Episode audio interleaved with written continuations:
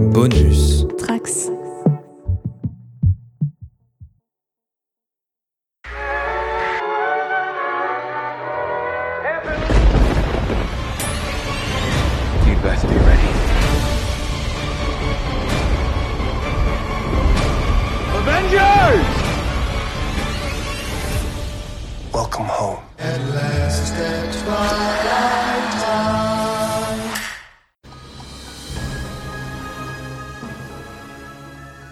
Bonjour et bienvenue dans YMCU pour ce 16e épisode consacré au troisième épisode de Loki sur Disney ⁇ qui est sorti hier au moment de l'enregistrement.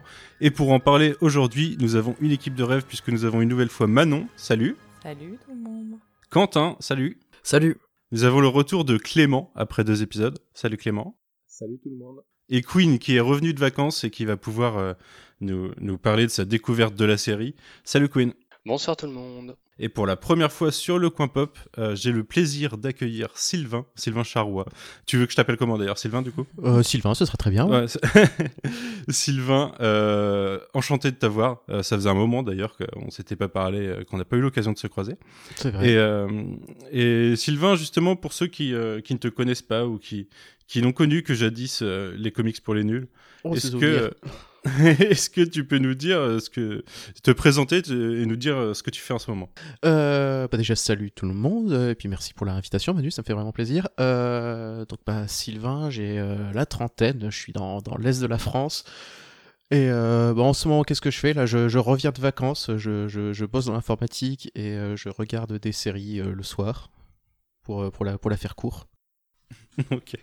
Est-ce que tu peux nous parler euh, de ton rapport au MCU, euh, de jusqu'ici en tout cas?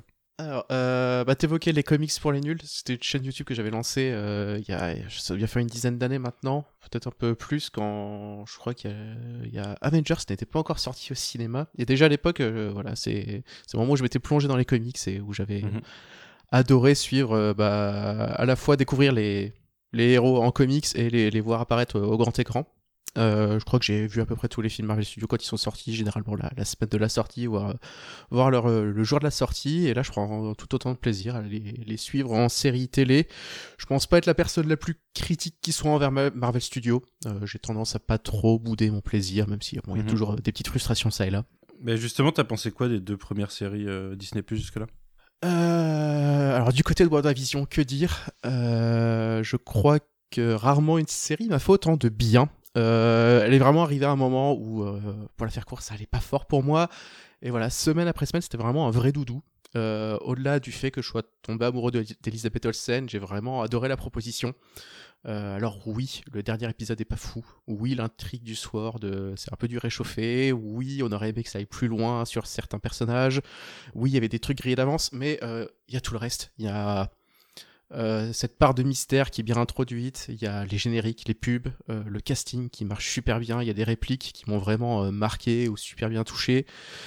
Il y a l'hommage aux séries qui est ouais que j'ai trouvé super chouette, même si on le perd un peu sur la fin. Enfin, tout n'est pas parfait, mais vraiment j'en retiens que du bon. Et à côté de ça, il y a Falcon et Walter T- euh, Winter Soldier. Euh, tout n'est pas fa- euh, parfait et c'est ce que je retiens. Je suis beaucoup plus mitigé sur, euh, sur cette série-là. Euh, pourtant, j'aime bien les films Captain America. On est vraiment assez proche de l'ambiance, mais je crois que j'aurais aimé qu'ils a- qu'ils arrivent à, à s'éloigner un peu de, de ce que faisaient les films. Euh, le duo d'acteurs marche encore bien. Il y a des thèmes qui sont abordés. Euh, J'aurais pas pensé qu'ils allaient être abordés aussi frontalement. Et puis il y a Zemo qui danse en boîte. mais euh, donc voilà, il y, a- vraiment plein de bonnes choses à en retenir, mais c'est pas une déception, mais j'ai pas été aussi enthousiasmé que, que je l'ai été avec WandaVision. Ok, très bien.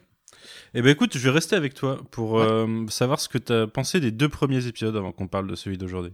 Euh, bah, j'ai bien aimé les deux premiers épisodes. Euh, vous l'aviez déjà évoqué, mais vraiment ils arrivent euh, chez Marvel Studios à bien choisir leur casting parce qu'à chaque fois ils ont un duo qui, qui marche bien. Là, Tom Hiddleston et Owen Wilson me, me régalent scène après scène.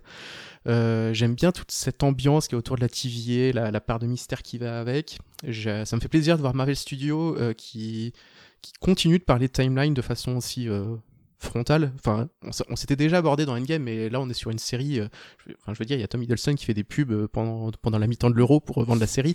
Donc ça reste un truc super grand public. Et voilà, non, ils y vont à fond sur les histoires de timeline. Je trouve ça assez chouette. Donc euh, non, j'ai plutôt bien aimé les deux, les, les deux premiers épisodes. Ok. Tu me perturbes parce que j'ai pas vu les pubs pendant la mi-temps de l'Euro. Je devais pas être sur la même chaîne que toi. En général, c'est juste de, Tommy Hiddleston qui dit hey, Salut les fans de foot, euh, avant la, la prochaine mi-temps ou euh, pour célébrer euh, la victoire, regardez euh, cette bande-annonce de Loki. ok, ok. C'est dommage que les Anglais euh, soient forcés de sortir vite, mais bon, c'est un autre problème. Euh, Clément, on t'avait pas eu la semaine dernière. Qu'est-ce que t'as pensé du deuxième épisode de ton côté?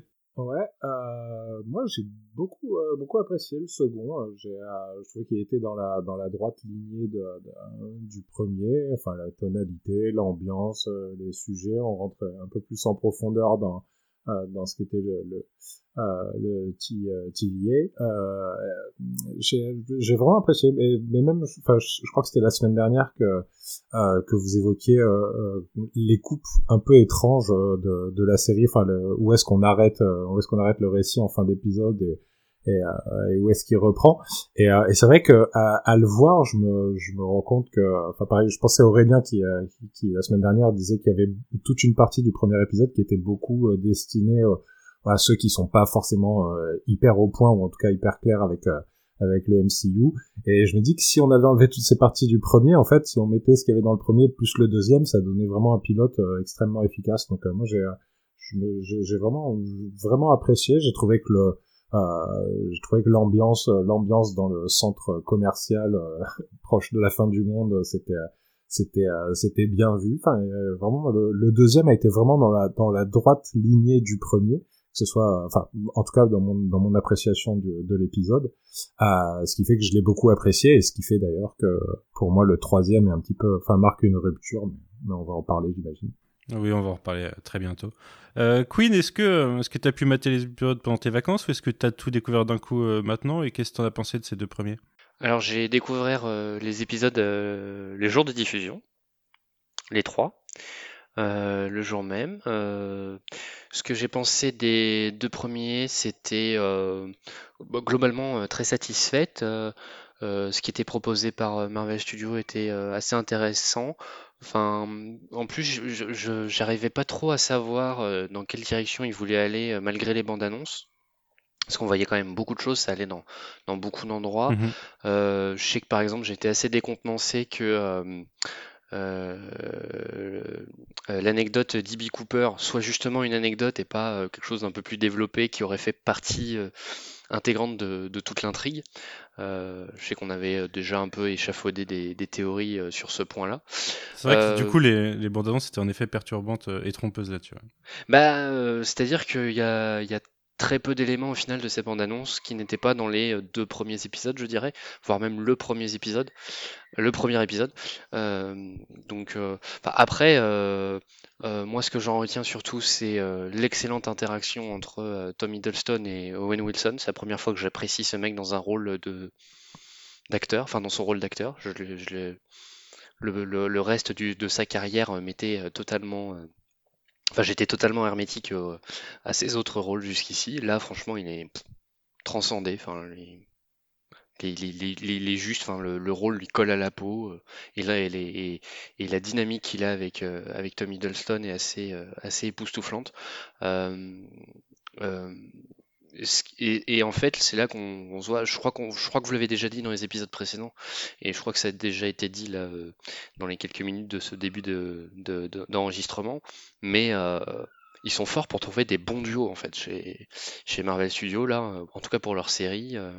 on l'a vu dans WandaVision, on l'a vu dans dans Falcon et Winter Soldier. Je trouvais déjà aller, euh, enfin, dans des registres différents, mais ça fonctionnait très bien. Puis là, ça fonctionne encore dans, dans un autre registre. Et c'est là que, que va venir euh, justement un des premiers points sur ce troisième épisode, c'est que euh, on le perd et euh, ça, ça change déjà quelque chose en fait par rapport à la série, par rapport à ce, ce que Marvel Studios en quelques mois nous a déjà habitués.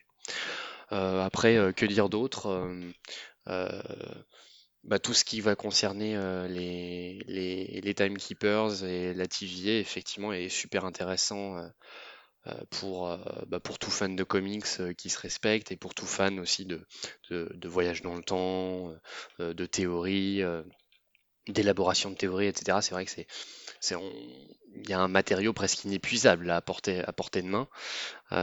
Et là encore, ça va, ça fera partie des, de la suite des commentaires sur le troisième épisode, à mon avis. Très bien. Eh ben écoute, on va en venir à l'épisode d'aujourd'hui, du coup, enfin, qu'on va traiter aujourd'hui, l'épisode 3. Euh, Manon, Quentin, vous a pas entendu depuis un moment, du coup, je vais commencer par vous. Manon, qu'est-ce que tu as pensé de cet épisode euh, dans, les grandes lignes? Euh, je suis assez partagée sur l'épisode parce que je trouve qu'il y a une intrigue qui intrinsèquement est assez faible et visuellement j'ai pas toujours trouvé ça top, euh, notamment le filtre violet euh, sur cette euh, nouvelle planète. J'avais l'impression de re- revoir Vormir et c'était pas c'était pas terrible. Donc j'étais pas emballée et à côté de ça et à l'inverse de ce que Queen vient d'avancer, moi j'ai bien aimé la dynamique entre les deux personnages. Je trouve que c'est ce qui fonctionne bien dans l'épisode. Et j'aime vraiment le, le ce, ce- plus les épisodes avancent, plus j'aime profondément ce nouveau Loki sur lequel j'avais euh, encore une fois, je trouve que Marvel réussit à me matrixer parce que le premier épisode, j'arrive et je me dis euh, pourquoi Loki? Est-ce qu'on n'a pas assez vu Loki? Euh, En plus, on revient sur son passé, ça m'avait euh, un peu chagriné. En fait, ça- fait deux épisodes qu'on a donc ce nouveau Loki tel qu'on le laisse à la fin de l'épisode 1 et je, et je l'aime de plus en plus. Donc, donc de ce côté-là, pour moi, ça a super bien fonctionné.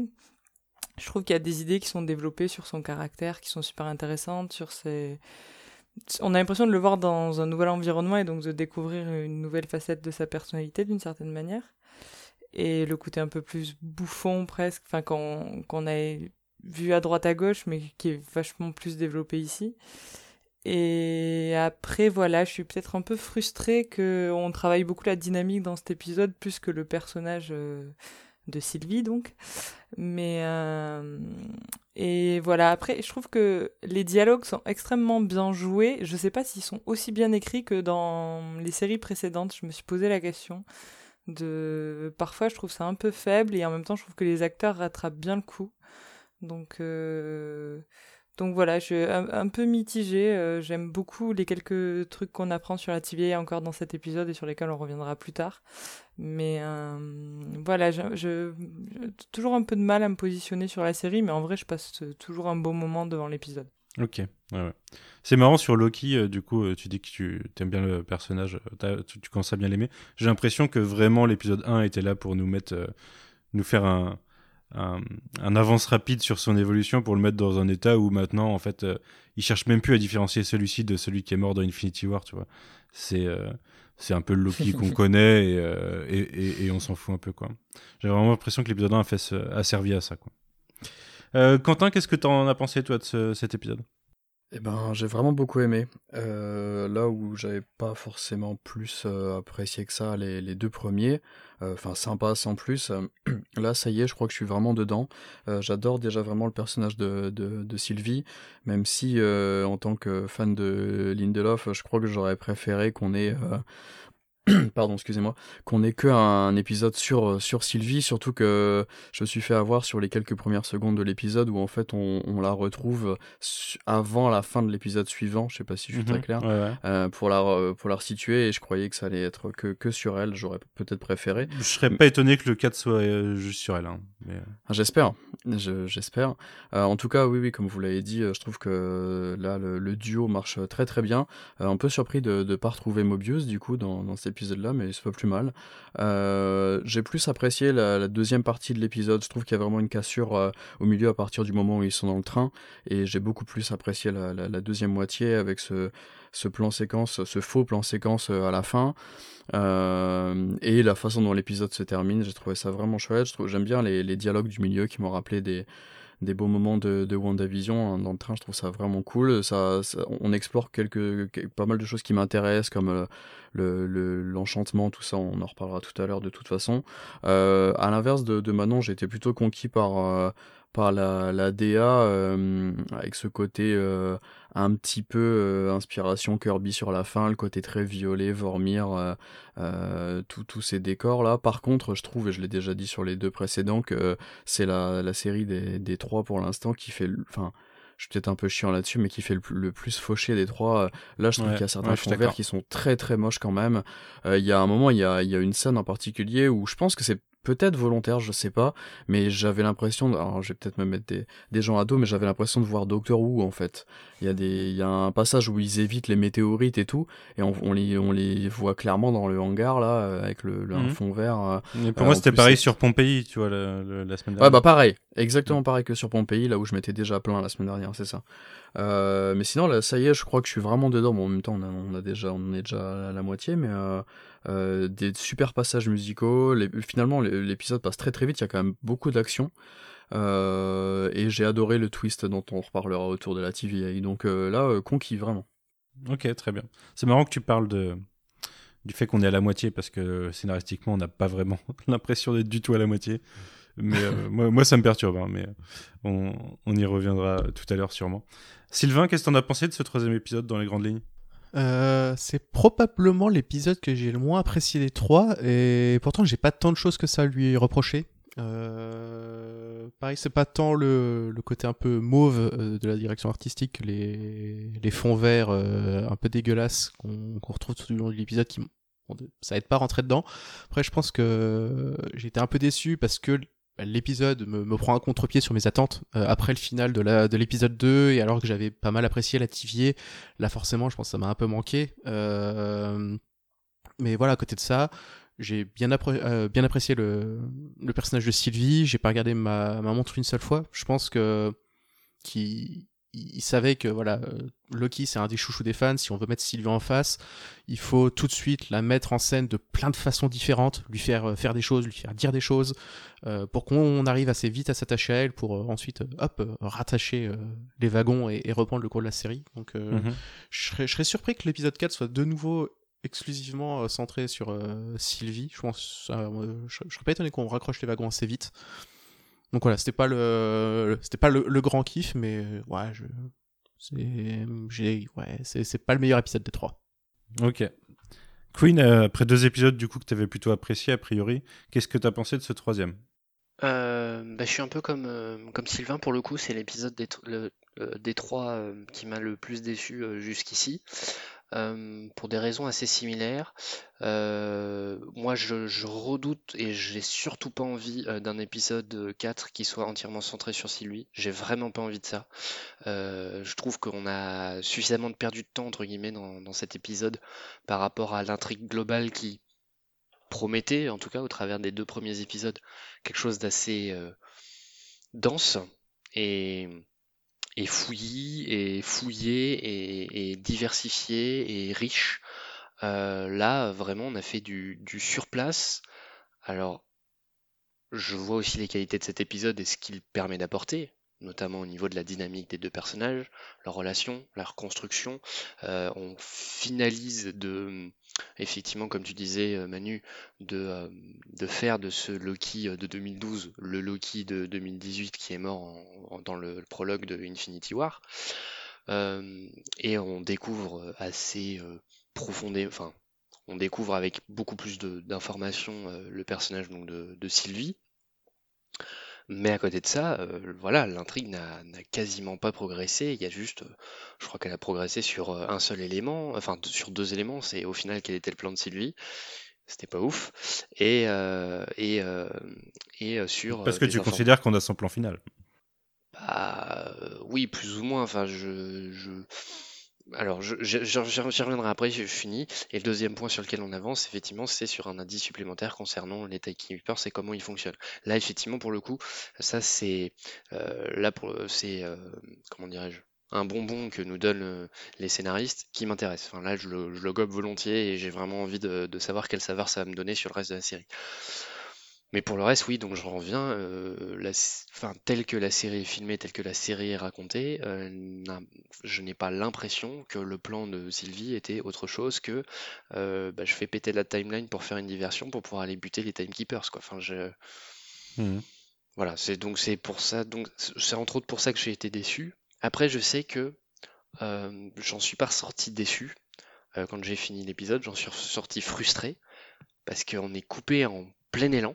Mhm. Euh, et avec cette idée justement que bah, on n'a pas progressé et donc euh, bah, la, la résolution de cette euh, sous-intrigue qui est s'échapper de la planète bah, se fera dans l'épisode encore suivant donc c'est un peu un peu lourd, quoi. C'est un peu, un peu lourd, un peu frustrant. Voilà. Ouais. Je suis resté sur ma fin. Donc tu vas vraiment mal le prendre si jamais c'est un épisode d'origine la semaine prochaine. Quoi. Ah, clairement. Bah, C'est-à-dire que euh, si tu fais le compara, euh, pour l'un- ils l'ont ils l'ont pas fait dans, dans, dans Falcon, euh, mais ils l'ont fait dans, dans Vanda, ouais, l'épisode WandaVision. 4. dans Vendavision, mais c'était le quatrième épisode sur neuf. Ouais. Euh, donc ce qui fait qu'on sa- on savait qu'on avait encore de la marge pour raconter, euh, du- pour raconter des choses, pour avoir, pour avoir du scénario, pour que l'histoire avance, etc. Euh, là, on serait au quatrième épisode sur 6.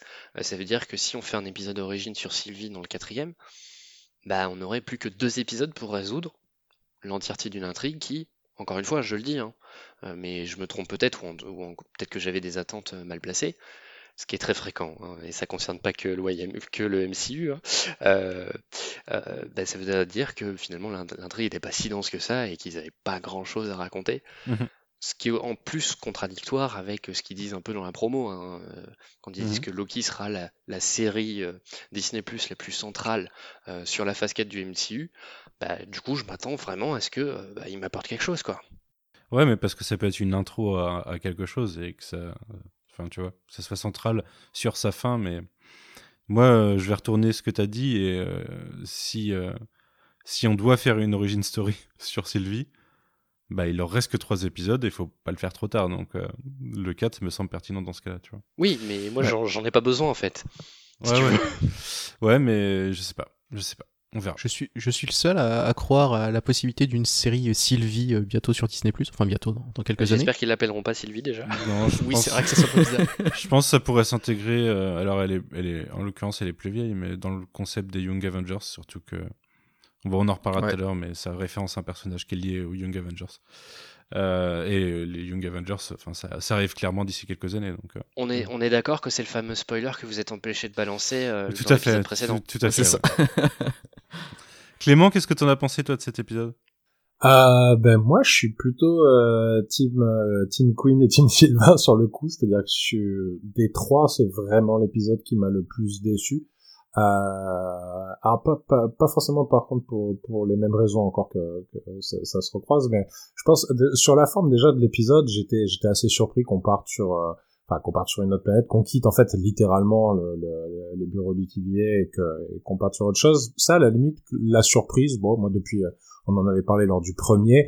Euh, le fait que ça que ça ne me donne pas ce que j'attends, c'est toujours quelque chose que je trouve intéressant dans, dans, dans les séries. euh, euh, donc euh, ça allait, même si alors là je rejoins euh, je rejoins Manon pour le coup, c'est plus la DA euh, la DA euh, mauve. euh, euh, et, et surtout le, le, le côté désertique. Alors bon, c'est pratique parce que c'est censé être c'est censé être un endroit dé- enfin un endroit abandonné là où ils sont, mais mais ouais, il y il y a un côté cheap qui, qui qui était un petit peu pas dérangeant, hein, mais en tout cas qui qui qui dénotait puisque jusqu'à maintenant on avait quelque chose d'assez d'assez classieux avec Mhm. Avec le, avec le, le- la DA des deux premiers. Et là on retombe dans un truc ben, qui, qui lorgne du côté du MCU classique mais qui a pas ben, qui a pas les moyens du MCU classique. Donc c'est vrai que je, sur sur les enfin sur le comment dire l'enrobage de l'épisode j'ai été j'étais j'étais ni, ni ni chaud ni froid. Euh, bon je, je prenais je prenais ce qui ce qui venait mais sans être non plus euh, impressionné après surtout moi ce qui m'a ce qui m'a plus euh, plus posé problème c'est que bah, j'ai l'impression d'avoir affaire à un filler quoi. C'est-à-dire que c'est euh, c'est c'est problématique je trouve quand un épisode fait aussi peu avancer une intrigue. Et comme vous disiez hein, je vais répéter ce que vous disiez sur euh, sur euh, sur une économie de six épisodes. Enfin on dirait vraiment c'est les épisodes de, de de remplissage euh, au début des années 2000 quand les séries elles faisaient 22 épisodes quoi. Et euh, Hmm, c'est vrai que j'étais, j'étais, ouais, j'étais assez, j'étais assez.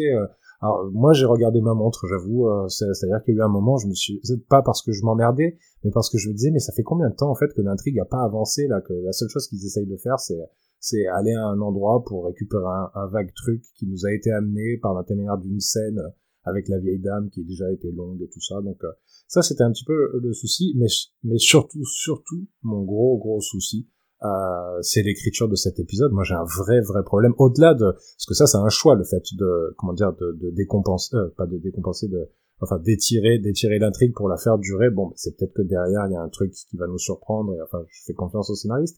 Mais par contre, à l'intérieur même de l'épisode, dans les scènes, moi, j'ai un vrai problème d'écriture, quoi. C'est-à-dire que je trouve que, au-delà, alors, l'écriture classique de l'intrigue, vu qu'il y a quasiment pas d'intrigue dans cet épisode, c'est-à-dire c'est littéralement un petit road trip pour aller d'un point à un point B en évitant en évitant des, des, péripéties.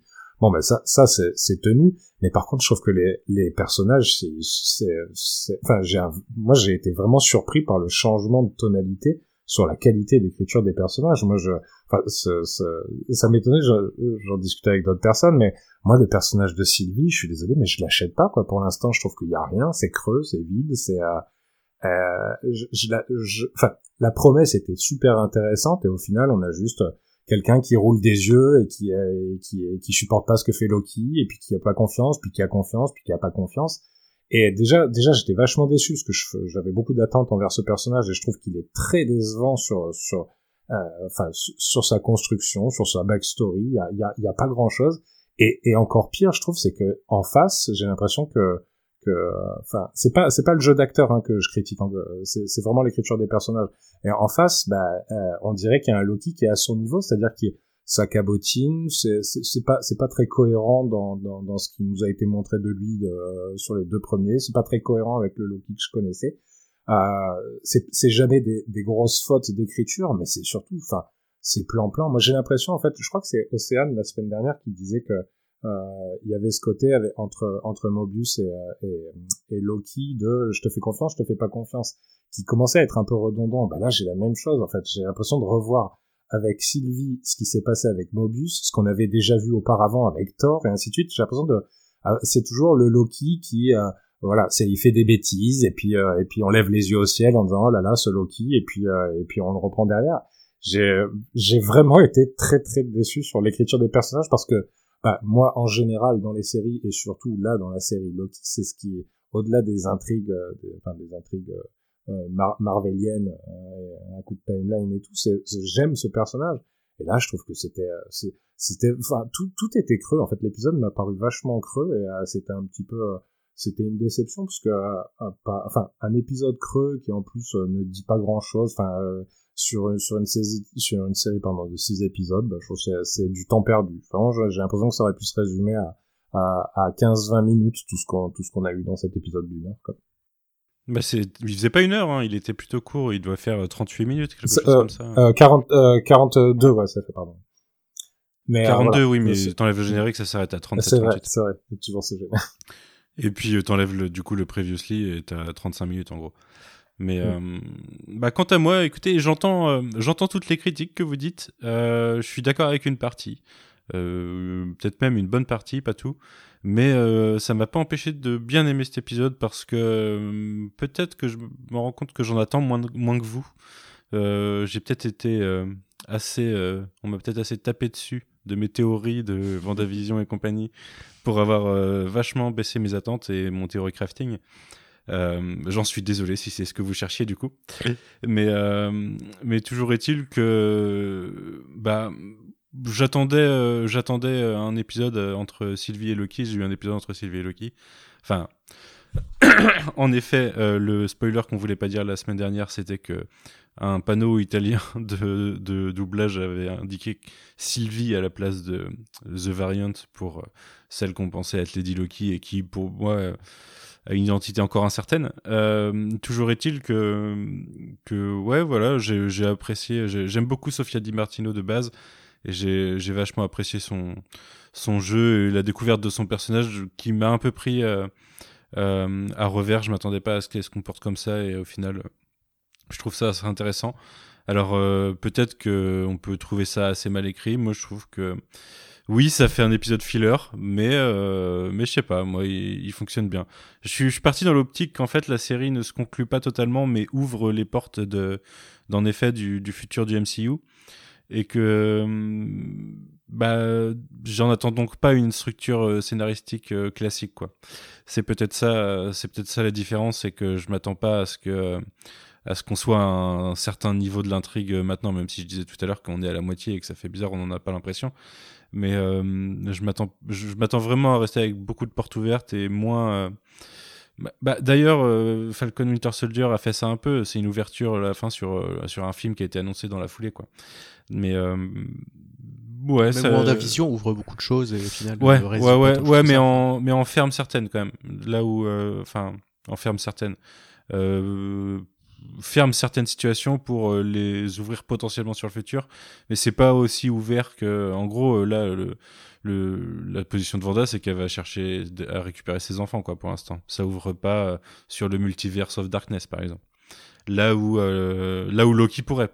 Oui, t'allais dire Clément? Non, pardon, je disais, je disais, oui, mais en parallèle, Vendavision racontait une histoire. C'est vrai que ça ouvrait. Oui, ça oui, ouvrait, du coup, Là, c'est c'est problématique. C'est- C'est-à-dire que si c'est juste un, un- une porte, une porte d'entrée sur autre chose, c'est pas. là, on retombe sur des travers euh, qu'on a reproché beaucoup, notamment au DCU. euh, C'est-à-dire qu'à un moment, il faut raconter une histoire quand même. euh. On n'est pas tout le temps dans l'attente de ce qui va arriver. Mais en même temps, c'est une critique euh, récurrente sur le, le MCU. hein. À chaque sortie de film, on attend presque la post-générique pour savoir ce qui va se passer à la suite, à la suite euh, dans lequel on attendra la post-générique. Mais euh, je, dis ça de façon très cynique et très, euh, c'est très caricaturale, mais, euh, mais ça donne un peu cet effet de temps en temps. Mais voilà, toujours est-il que j'ai bien aimé cet épisode. J'ai vraiment apprécié le duo et comment il fonctionne. Euh, j'ai trouvé ça pas très beau, en effet. Et surtout, euh, est-ce que je suis tout seul euh, chez qui c'est incroyablement sombre? Parce que je sais pas s'il y a un problème avec ma télé, si c'est Disney Plus qui fait de la merde ou pas. J'ai vu Corentin euh, tweeter qu'il allait presque les télécharger pour pouvoir les avoir dans une qualité correcte. Euh, donc je- je- j'imagine qu'il suggère que c'est Disney Plus qui, qui, qui stream mal euh, ou qui a un mauvais encodage, je sais pas. Mais euh, toujours est-il que c'est assez, assez pénible. hein. C'est euh, c'est un des rares- Dans le une des train, surtout. Ouais, c'est une des rares Ah, séries train, où je suis vraiment obligé dur, de hein. fermer, euh, de me mettre dans le noir pour regarder, sinon c'est un peu, euh, c'est un peu dégueulasse, je trouve. J'ai pas eu de soucis, moi. moi, j'étais en plein jour sur mon écran d'ordinateur, tout Et en vernissant les, les, les, les pieds, et j'ai eu aucun souci. Sur Disney Plus aussi Sur, Ouais. euh, sur appli ou sur navigateur Sur navigateur. Euh, Moi je suis sur l'appli euh, l'appli qui est sur ma télé, donc euh, c'est peut-être. euh, Mais ouais, pareil. après, euh, enfin, je sais pas si c'est un problème. Enfin, je sais que vous aviez eu des. Je me rappelle, vous aviez eu des, des soucis aussi avec, Avec le final de le Falcon final Winter de, Soldier. de Falcon. Et là, je regardais sur l'appli sur la télé, et j'ai eu aucun problème. Ouais, bah je sais pas, il y a- peut-être un réglage quelque part que je dois faire. Ah, je suis d'accord. Vraiment, moi, dans, le, le, dans les scènes dans le train, je savais pas si j'étais dans, si j'étais dans Loki ou dans la bataille de Winterfell. Mm. Mais même la, la fin, le plan, le, le pseudo plan séquence de fin, euh, je le trouve sombre aussi. Euh, bon, passons à un peu plus de détails sur l'épisode. Queen, justement, est-ce que tu peux nous présenter cet épisode? Alors, euh, l'épisode 3 euh, qui s'appelle Lamentis.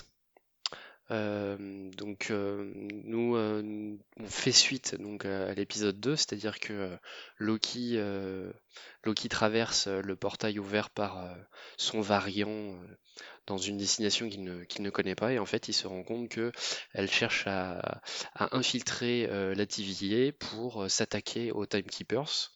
Il arrive à la retenir, à, à la ralentir, euh, jusqu'à en fait euh, les amener euh, tous les deux à être téléportés dans une autre apocalypse, et qui est une apocalypse qui se passe sur une planète dans un futur assez proche, hein, je crois que c'est en 2077. Donc sur cette planète qui s'appelle Valentis, Lamentis, pardon, qui a la même One. esthétique que la planète Vormir de Infinity War et Endgame. Donc euh, bonjour les théories, le théorie crafting qui est foutu en l'air. et, euh, et en fait, le reste de l'épisode va être comment euh, les deux personnages euh, vont euh, s'allier plus ou moins pour essayer bah, de, de s'échapper de cette planète qui, euh, dans une dizaine d'heures à peu près, euh, va être totalement annihilée par la chute. En fait, ah non, la, la- c'est pas une planète, ils sont sur une lune et c'est une planète qui va se cracher sur eux. Ou c'est l'inverse? Ouais, je- il me semble que c'est ils sont sur la lune, ouais. Ouais, c'est ça. hein. Donc voilà. Donc, je, je me demande s'ils il- disent pas euh, tout et leur contraire à ce sujet. Je crois qu'au début ils disent qu'ils sont sur la planète et que c'est la lune qui tombe, et je crois que vers la fin de l'épisode ils disent c'est la planète qui vient de tomber dessus. Oui, c'est- et il me semble que c'est exactement ça. Je l'ai revu tout à l'heure et j'ai re- j'ai revu comme ce que tu viens de dire. Donc, euh, Bon. c'est Donc, c'est euh, tendancieux. c'est c'est- c'est un peu flou. Ils, ils doivent pas savoir euh, sur quel pied danser. Mais Enfin, c'est bon, vraiment toujours important. est-il que euh, bah voilà, voilà, il y a- ils ont différentes péripéties pour essayer de trouver un moyen de, de s'échapper. Et l'épisode se clôt euh, sur un, un cliffhanger où euh, le moyen qu'ils pensaient euh, trouver pour, pour s'échapper est détruit sous leurs yeux. Voilà. C'est ça. Et ça coupe assez sèchement. J'étais un peu perturbé quand ça a coupé. Je m'attendais pas à ça. Ah bah moi je m'attendais à ce qu'il y ait encore euh, enfin qu'il y ait un dernier retournement de situation euh, genre euh, quelqu'un de typiquement Mobius qui intervient pour pour les pour les sortir ou enfin bon bref enfin que- quelque chose quelque chose comme ça et certainement pas une fin ouais euh, comme tu dis euh, abrupte et encore je trouve que le mot est léger quoi. Ouais, je fais aussi partie de ceux qui s'attendaient à ce qu'il y ait une résolution à cet épisode. Bah ouais, la résolution. Et en plus, c'est totalement le genre d'épisode où ils peuvent faire un épisode euh, flashback derrière, parce que comme ça, ça donne une semaine de plus sur le cliffhanger. Ouais, non, mais c'est horrible. Enfin, Ouais, c'est- pas déjà ce qu'ils ont fait là. Enfin, Non, mais faites pas ça, hein, Disney+. On verra. Bah, c'est trop tard, de toute façon, c'est trop tard. Tu peux leur dire tout ce que tu veux. S'ils sont partis là-dessus, ils vont pas changer les épisodes maintenant. Et euh, Ah, je voulais, tu connais pas je- mon pouvoir de persuasion.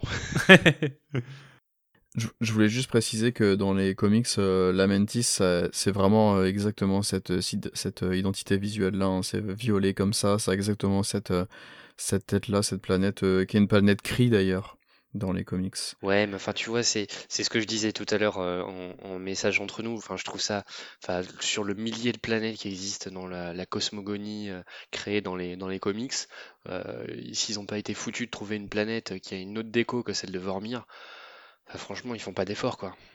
Ouais, je, Enfin, alors, à je moins pense que, que- ça, ça a fait un beau, euh, une belle diversion pendant les trailers et que ça a fait beaucoup de théories craftées et que c'est peut-être un peu fait exprès pour ça aussi. Ouais, enfin, c'est un peu lourd, là. Si- Enfin, le, le théorie, enfin, jouer avec le théorie crafting des, des fans pour jouer avec le théorie crafting des fans, tu vois, c'est un peu comme, euh, il y avait un autre sujet, enfin, euh, oui, tu, tu sais, il y a le, il y a- enfin, on en a- vous en avez parlé, il y a le fameux plan sur le vitrail, là, qui fait penser à Mephisto. Mhm.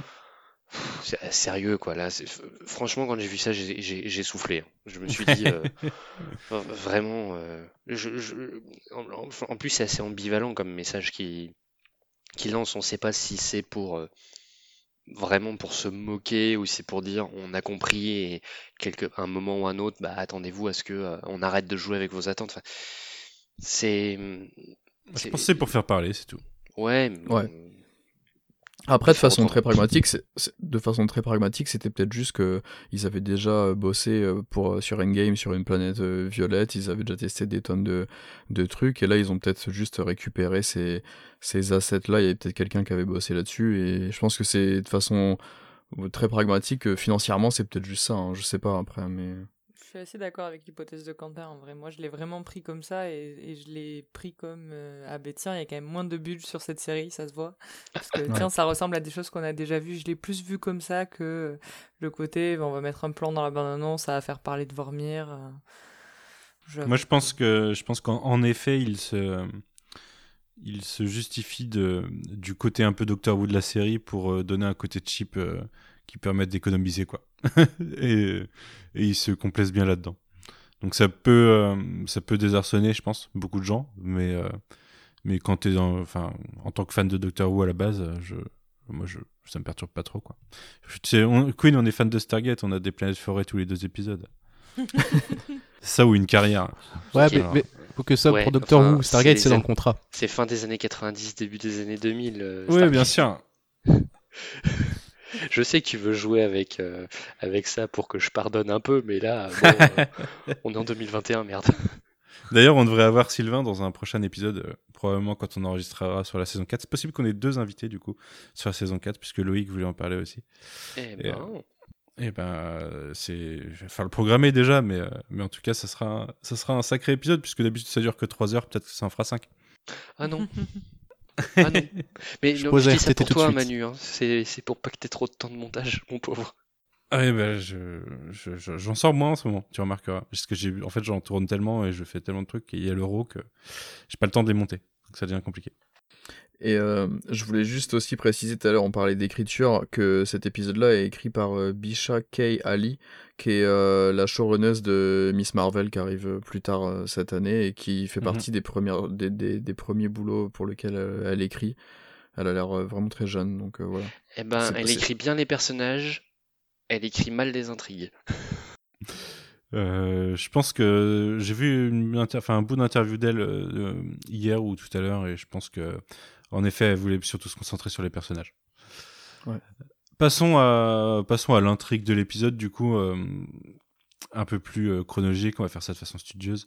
Euh, ça commence dans la tête de Sacha Lane du coup, enfin du personnage de l'agent interprété par Sacha Lane qui est celle qui s'était fait, qui s'était fait kidnapper euh, dans l'épisode précédent et qui avait euh, a priori révélé la position des Timekeepers.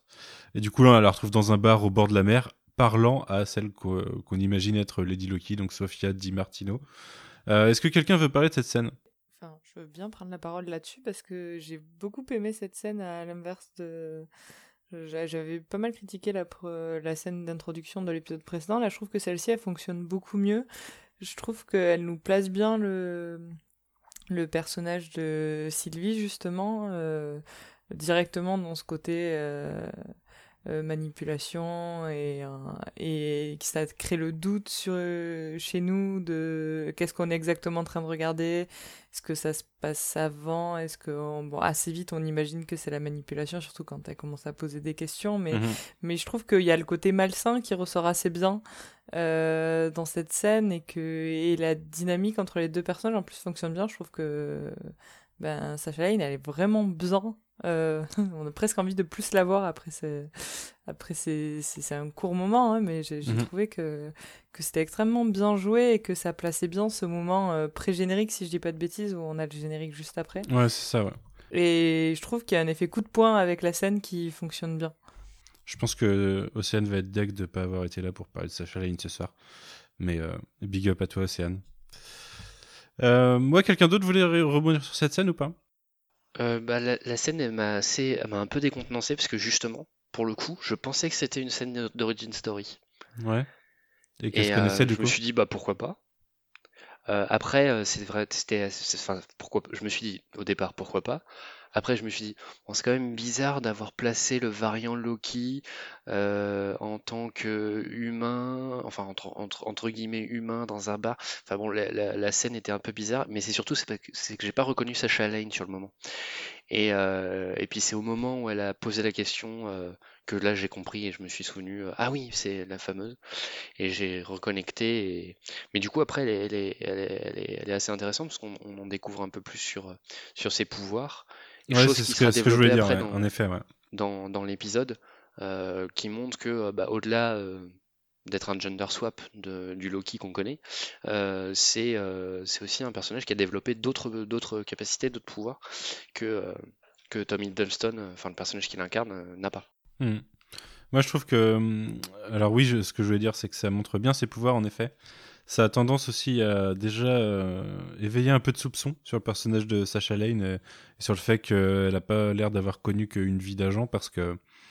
Enfin, d'agent de, la TVA, parce qu'elle a l'air euh, plutôt à l'aise, en fait, dans le milieu. Ce qu'elle, que- elle, elle dit même textuellement qu'elle connaît cet endroit, qu'elle connaît juste pas Sylvie. Et on en parlait tout à l'heure, on a un dialogue un peu plus clair en fin d'épisode là-dessus, mais déjà, ça, devient un peu, suspect à ce moment-là.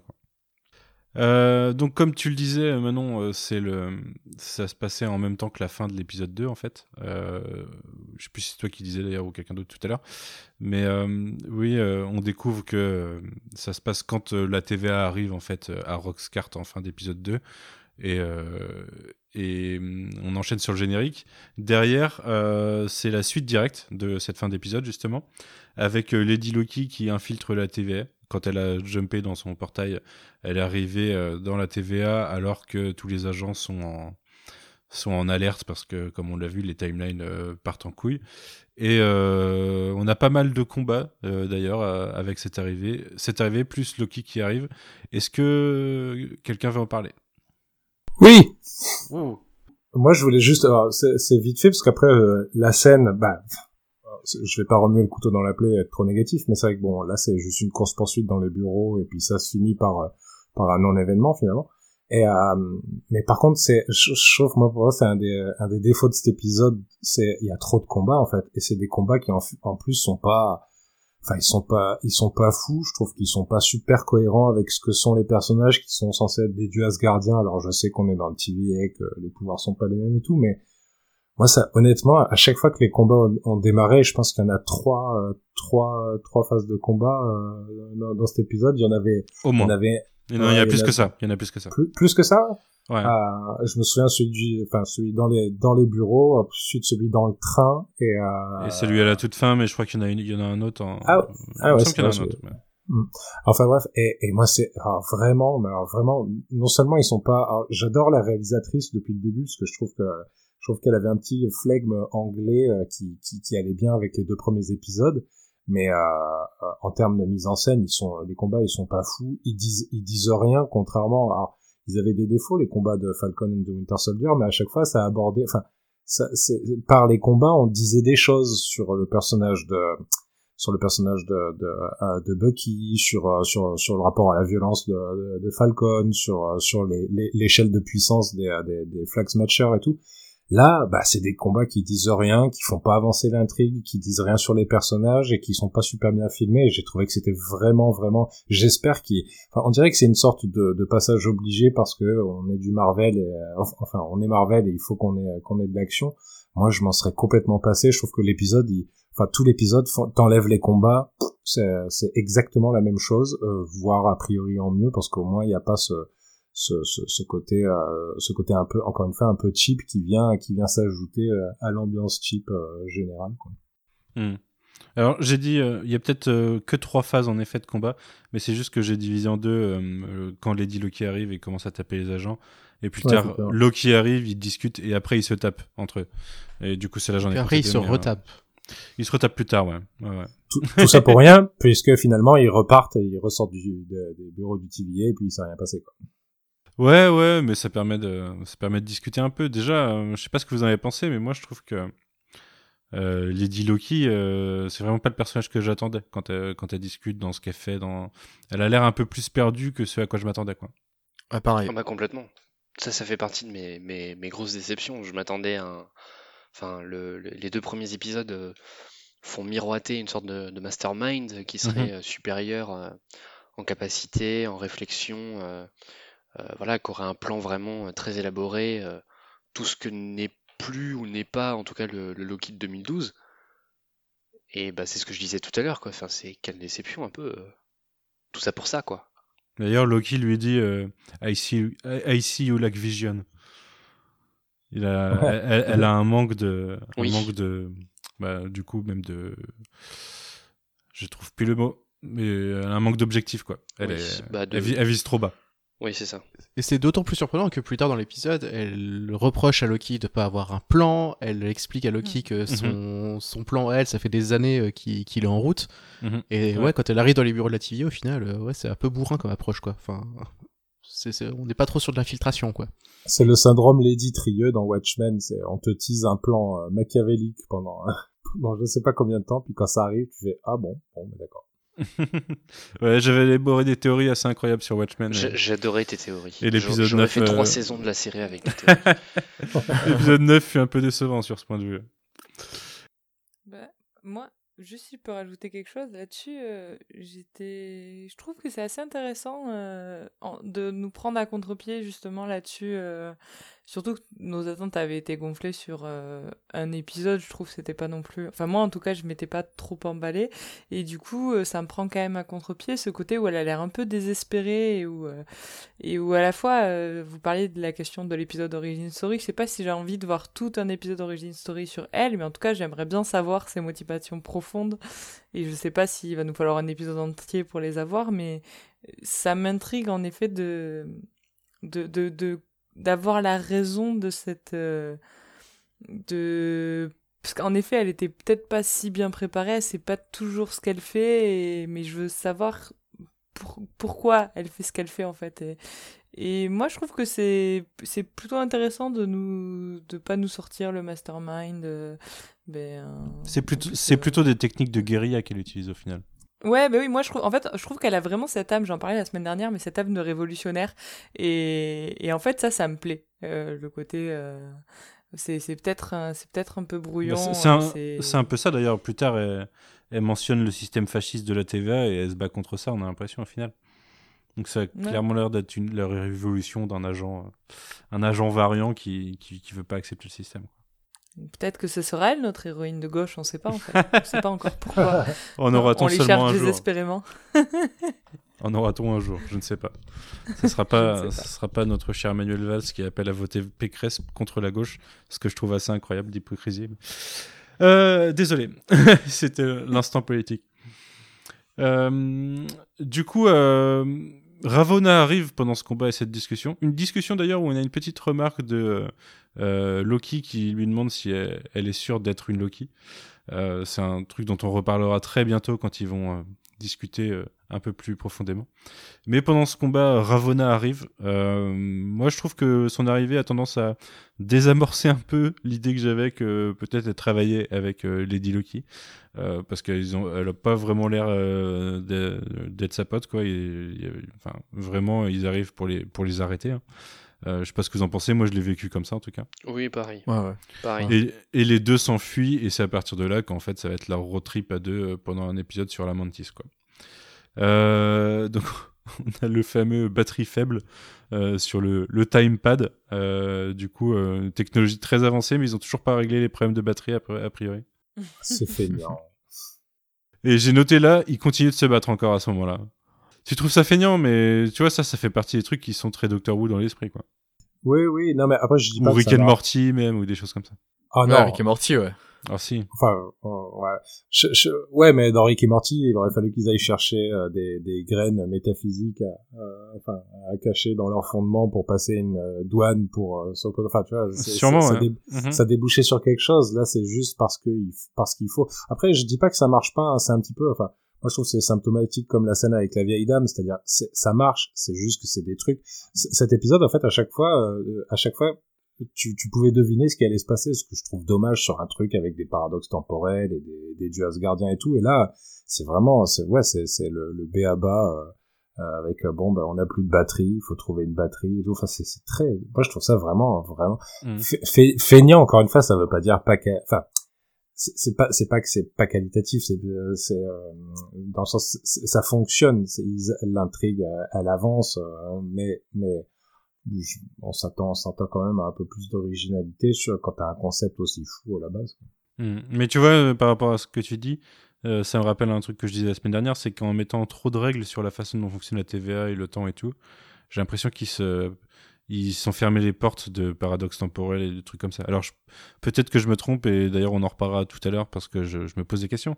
Mais euh, mais je sais pas, j'ai l'impression qu'ils ont fermé des portes et que justement ils veulent pas partir là-dedans. T'allais dire Quentin? Non, c'était Queen. Ah, Queen. Euh, moi, pour, pour, enfin, encore, un- encore un, un- du grain à moudre sur le côté un peu euh, décevant de, de cet épisode.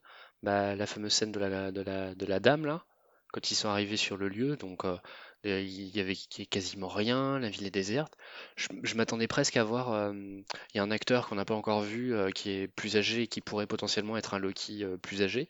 Et je m'attendais à voir ça et que du coup ça, ça allait faire avancer l'intrigue, etc. Et non, c'est juste une pauvre péripétie, quoi. Vraiment. euh, Mhm. Enfin, ils avaient. Enfin, je- encore une fois, cette série pourrait avoir plein de choses à raconter et au final, bah, on passe, je sais pas combien de minutes sur l'épisode qui est déjà court pour une péripétie comme ça. Enfin, c'est vraiment. euh, j'ai j'ai du, enfin, j'ai vraiment du mal à comprendre euh, où ils veulent en venir en fait, euh, justement. Enfin, c'est quoi leur, leur, leur objectif au final avec cette série, quoi? Mhm. Qu'est-ce qu'ils veulent raconter? Oui, oui, bah ça c'est. Mais euh, pour moi, la seule série sur laquelle c'était clair ce qu'il voulait raconter, c'est Falcon and Winter Soldier, tu vois. Ouais, pareil. Où Ah, j'aurais dit. euh, c'est bah, le, je- le message. Je pense à- qu'avec avec Vendavision, ils savaient aussi à peu près où ils voulaient aller. Bah non, tu vois où ils, veulent, où ils veulent aller au fur et à mesure. Euh, tu Oui. vois, on, a, on a décrypté la série au fur et à C'est mesure, et que- même, oui. et on est même allé plus loin qu'eux en décryptant, et au final, euh, on, on s'est fait coq-bloc un petit peu sur la fin. Mais, euh, mais C'était terme. on est, on est qu'au troisième épisode, tu vois. Je, je sais pas, je, enfin on est à la moitié quand même Ouais, on a, la, on a la moitié, mais on verra. On verra euh, je, me, je me laisse porter pour l'instant, j'ai envie de te dire. Ouais, je, je- non, mais je, je com- je comprends, et quelque part, c'est sans doute toi qui a, qui, qui a raison, mais euh, enfin, vraiment, il y a, il y a- il y a une grosse, grosse différence entre. euh, enfin, euh, je sais plus si je l'ai dit lorsque j'ai fait mon retour euh, au final sur toute la série euh, Falcon, mais euh, je trouvais qu'il n'y avait pas un épisode en deçà, quoi. Le rythme était plutôt bon, il y avait quelques petites variantes, mais vraiment, à aucun moment on perdait le souffle Mhm. quand ça montait avec euh, bon, le- l'apothéose de l'épisode 4 qui, qui, qui a été maintenu. euh, le- l'épisode 5, à un moment, il y a, il y a toute une pause hein, avec Ouais. l'entraînement, la réparation du bateau, mais elle, est, elle, elle, elle tombait à pic. Je trouvais qu'elle était euh, très organique, cette pause. Mhm. Là, merde. Ouais, mais- d'être mal poli, mais Ouais, mais attends, laisse-moi te poser une question qui va peut-être faire mal. À quel moment t'as eu un souffle dans cette euh, dans la série pour l'instant? À quel moment ça a été épique ou euh, incroyable et t'as senti que le rythme ralentissait? Parce qu'au final, pour l'instant, c'est assez linéaire, assez, euh, tu vois, euh, ça raconte des trucs, ça se pose, ça fait un peu un peu d'action, ça raconte des trucs, ça se pose, ça fait un peu d'action. Ben, c'est-à-dire que là, justement, où, vu où on en est dans, dans l'intrigue et dans ce qui a été posé, justement, je m'attendais à ce que ça. Ça y est, on y va, quoi. On est au Mhm. troisième épisode. euh, On a eu euh, deux épisodes d'in- d'introduction qui finissent sur un- une sorte de d'apothéose scénaristique. Allez, on y va franchement, quoi. Eh ben non. Ouais, ouais je, je, je, je comprends, mais c'est peut-être euh, ce qui me faisait dire tout à l'heure que j'avais le sentiment que c'était une intro pour la suite, plus qu'une série en elle-même, et, qui- et une intro de personnage aussi, parce que je suis assez persuadé que ou, euh, ou Hiddleston dans cette version ou, ou Sofia Di Martino vont rester pour la suite euh, au, moins, au moins de temps en temps, quoi. Mais. Euh... Ouais, mais tu vois, ça, ça, ça me déçoit parce que j'avais dit ça pour euh, Vendavision, que c'était très certainement pas une série que je regarderais, ou alors en tout cas dans, dans très très longtemps. Bah, du coup, j'ai peur que Loki me fasse pareil, quoi. Ouais. Alors que pour moi, Falcon, and, euh, Falcon enfin, enfin, fonctionne vraiment bien dans la diégèse, dans ce qu'elle raconte des personnages, et a vraiment euh, un rythme, quasiment un rythme de film, et donc euh, bah, on n'y Mhm. perd pas, quoi. Ouais. Ouais, je vois ce que tu veux dire. ouais. Et euh, elle a, en la plus, elle a, elle l'intérêt clair de Falcon and Winter Soldier d'avoir une suite annoncée en fait en film et du coup de mener à quelque chose officiellement derrière. Ce que n'a pas encore euh, Loki et ce que n'a pas Vendavision euh, totalement. Mais tout ça, euh, moi j'ai l'impression que là on discute, et on n'aurait pas eu la même conversation à trois épisodes de Falcon and the Winter Soldier où moi typiquement j'étais, j'avais été extrêmement critique sur l'épisode 3 et j'avais l'impression qu'on allait nulle part et que c'est un, un épisode qui servait à, à rien. Ouais, un ouais, peu je pense qu'on en a parlé, Vous avez ouais. dit. Et en, et en fait je pense que vous avez le même ressenti. Enfin, certains d'entre vous, en tout cas, ont le même ressenti avec cet épisode que j'avais eu moi avec euh, Falcon and the Winter Soldier. Et euh, avec la fin de la série et le fait que le film était annoncé, je pense que rétrospectivement et des semaines après, on n'a pas le même, le même euh, retour sur, euh, sur euh, la série dans son ensemble, en fait. Donc peut-être que vous avez raison, mais je pense qu'on pourra faire un vrai bilan sur ces questions de rythme une fois terminé les six Ouais, épisodes. je pense en fait. aussi, ouais. Parce que c'est c'est assez... C'est hyper trompeur, même sur Vendavision, je trouve que que c'est c'est di- c'est difficile en fait avant la fin de, de juger euh, épisode par épisode. C'est ce qu'on fait c'est on, on donne notre ressenti à chaud mais je pense qu'une fois la série terminée en fait ça varie énormément. Ouais, mais ça, là, on parle du rythme de la, on parle du rythme de la série, mais moi, ce que je critique aussi, je trouve, c'est le rythme de l'épisode en tant que tel. Encore une fois, c'est, enfin, c'est, c'est, c'est des personnages qui se, qui se voient fixer un objectif, qui poursuivent, il faut trouver le train, puis une fois qu'on est dans le train, on va à un truc qui finalement sert à rien. Enfin, c'est, même le, je trouve le rythme interne de cet épisode, pour moi, est un petit peu, un petit peu, euh, enfin, un petit peu claqué, quoi. Et puis surtout, c'est, c'est- ça ne répond pas à la tonalité et au rythme qu'il y avait dans les deux, qu'il y avait dans les deux premiers. Donc je trouve que tout jure en termes de rythme. Même si je suis d'accord avec toi. En même temps, t'avais le point de vue de la TVA pendant deux épisodes et là, t'as le, t'as le côté opposé, donc euh, normal que ça casse un peu aussi. Si- je trouve pas ça Ouais. si différent de l'épisode 2 qui avait aussi ce même rythme de de on va d'un point à un autre on revient il y a une nouvelle info on va à un autre point là il y a moins c'est moins rythmé par des infos que par euh, bah, des petites scènes de bataille euh, des nouvelles rencontres etc mais euh, je trouve que globalement la série depuis le début est assez rythmée ou ou- avec des épisodes bon celui-là était assez court il faisait 35 minutes mais même sur des épisodes de 45 minutes jusque là on s'était pas trop ennuyé parce qu'on alterne bien euh, action et dialogue quoi gros, globalement Mm. euh. Je sais pas. Bah, après, c'est que. Ça en fait pas un très bon épisode. hein. Là, on dirait que je le défends euh, comme si, euh, comme si j'avais vu le meilleur épisode de ma vie, ce qui est faux. Mais euh, en, tout, en tout cas, moi, j'ai pas ressenti les problèmes de rythme dont vous parlez. Moi, je l'ai pas ressenti au visionnage. Bah écoutez, on va avancer un peu dans l'épisode pour euh, continuer d'en parler parce que là, on s'est, on s'est bloqué dès le début quasiment. Mais euh, justement, il y a peut-être des trucs euh, qui vont nous permettre de débattre un peu plus. Euh, du coup, ils viennent d'arriver sur Lamantis One. On sait que c'est en 2077, comme tu le disais tout à l'heure. Euh, c'est le moment où ils sont obligés de travailler ensemble, hein, globalement. c'est, le, début du buddy movie. Euh, Il y a une tentative d'enchantement de la part de Lady Loki sur Loki. Et d'ailleurs, euh, ça, lance le mot, ça lance le mot enchantement, ce qui va permettre de discuter très bientôt. Et il propose une, une, trêve, une trêve au moins pour l'épisode, du coup, pour, pouvoir s'en sortir en vie, puisque sinon ils sont condamnés à mourir dans cet apocalypse. Un truc qui me paraît bizarre avec cette scène, c'est euh, on a passé deux épisodes à, à avoir un espèce de buddy movie où euh, Mobius et Loki ne se font pas confiance et ils vont faire des choses pour euh, réussir à avoir une confiance mutuelle qui se met en place. Là, j'ai l'impression qu'on a de nouveau un épisode où on a deux personnes qui ne se font pas confiance, qui vont passer tout un épisode à se faire confiance. C'est Mhm. même un peu ce qui arrive deux minutes avant la fin où ils se demandent vraiment on se fait confiance? Oui, c'est le Pour- demande textuellement, c'est vrai. Voilà, pourquoi, euh, pourquoi repasser par cette étape euh, Enfin, j'imagine que ça servira à quelque chose. Je sais pas, peut-être un, un dilemme moral à la fin entre Loki, est-ce qu'il doit trahir la confiance de, de Sylvie ou la, la- trahir la confiance de Mobius ou, trahir les deux, je ne sais pas. Mais ou oui, s'allier aux deux contre les Timekeepers. Peut-être aussi, ouais. Donc euh, oui, il y a ce- cette redondance-là qui paraît un peu bizarre. Et après, sur la scène en elle-même aussi, je suis le seul à avoir trouvé qu'il y avait une espèce de, de tension bizarre au moment où euh, Sylvie essaye de, de manipuler euh, l'esprit de Loki. J'ai l'impression que c'est fait pour, euh, pour avoir un côté comique en fait. De, euh, tu vois, c'est un côté euh, dramatique de la Vallée enchantée et en fait il se passe rien. Mais je l'ai, ressenti comme ça. C'est plus dans, dans son approche où son, je me dis ouais c'est. Mm. Elle, elle s'approche de lui. Et après oui, on est assez vite dans, dans, dans le comique, mais je sais pas, oui, la, la façon dont c'est amené, me dis, mais. Mais de toute façon, on va, on va beaucoup parler du personnage de Sylvie parce que enfin, c'est celui qui permet le plus de théories craftées en plus, je pense. Et euh, on va avoir ses origines, mais rien n'est, rien n'est fait. Et ça va nous Mm. permettre de discuter de ce fameux spoiler euh, dont on parlait tout à l'heure. Et- Vas-y, Quentin. Juste avant de passer sur le, prénom et, tout ce qui va avec, je voulais, je dis que du bien de l'épisode depuis tout à l'heure personnellement, mais il y a un truc qui m'a vraiment fait tiquer, qui peut paraître tout bête, enfin qui est tout bête de toute façon, mais c'est qu'il précise là, juste avant de, rentrer dans le prénom, que c'est là en 2077 euh, sur la Mantis, la, la pire des apocalypses dont on nous a présenté sur l'épisode précédent. Mais du coup, euh, c'est un peu naze comme truc, quoi. Enfin, trois heures de météorite qui s'écrase euh, doucement sur une planète. Vu tout ce qu'on, vu le listing de malades qu'on a vu l'épisode précédent avec, euh, euh, je sais plus trop, New York, Asgard, Sakaar, Ego, Titan, machin. euh, au final, c'est là pour le coup, j'avoue que j'étais déçu quand même. Si c'est ça, la pire apocalypse de son listing, euh, pff, je trouve ça un peu dommage. bon. C'est peut-être la pire dans laquelle elle s'est ouais. cachée. Peut-être qu'elle s'est pas cachée sur Asgard et compagnie, tu vois. Ouais, peut-être, ouais, tout simplement. C'est pas très grave, hein, mais. Mais c'est vrai, c'est une bonne remarque quand même. ouais. Bah, je demande pourquoi préciser que c'est la pire. Je vois pas, en- je vois pas ce que, à quoi ça sert de, de, de le préciser, mais bon, c'est pas, pas très important. Ouais, après, c'est, tu vois, c'est, un peu comme quand on dit, euh, ça, c'est, enfin, c'est, c'est une exagération euh, orale aussi de dire c'est le pire ou le meilleur de, euh, à un Ouais, instant, ouais. à un instant T, tu juges un choix, quoi.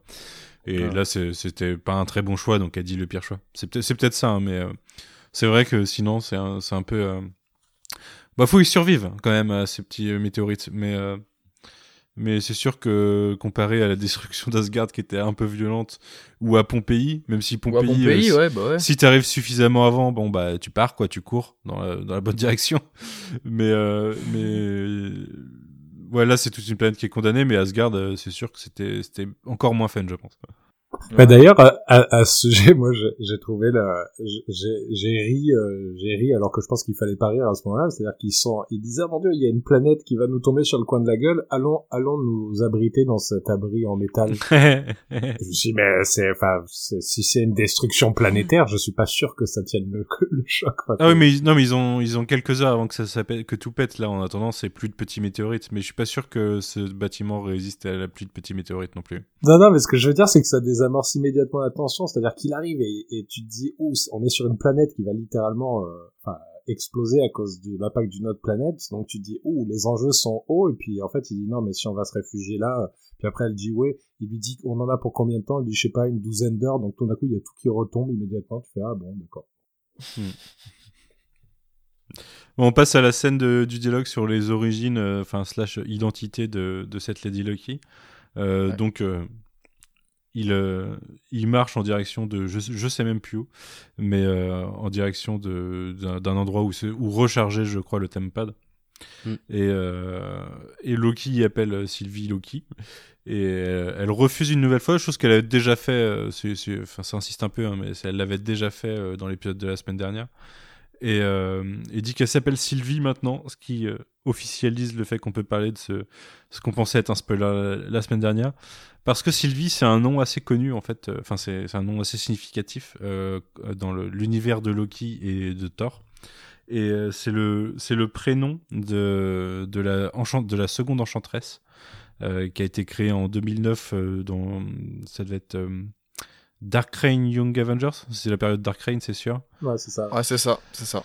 Et qui en fait dans les comics c'est une création de Loki qui à qui il a fait croire qu'elle était un des dieux réincarnés de, de Asgard puisque pour ceux qui ne le savent pas dans les comics au début des années 2000 Thor était mort parce qu'il y avait eu le Ragnarok le, le Ragnarok final et les dieux étaient morts et, euh, et, Thor revient et fait revenir Asgard euh, en, le, en faisant flotter la ville au-dessus de Braxton, je crois, Braxton, Oklahoma, et euh, faire réincarner les, tour à tour les, les différents dieux asgardiens. Et, et c'est à ce moment-là que Lady Loki, d'un côté, est créée, puisque en gros, Loki hijack le, le, corps de Sif, que vous connaissez des films Thor, et devient Lady Loki à ce moment-là avant plus tard de redisparaître et de revenir euh, Loki euh, homme. Mais on revoit Lady, Loki à plusieurs euh, reprises dans l'univers Marvel.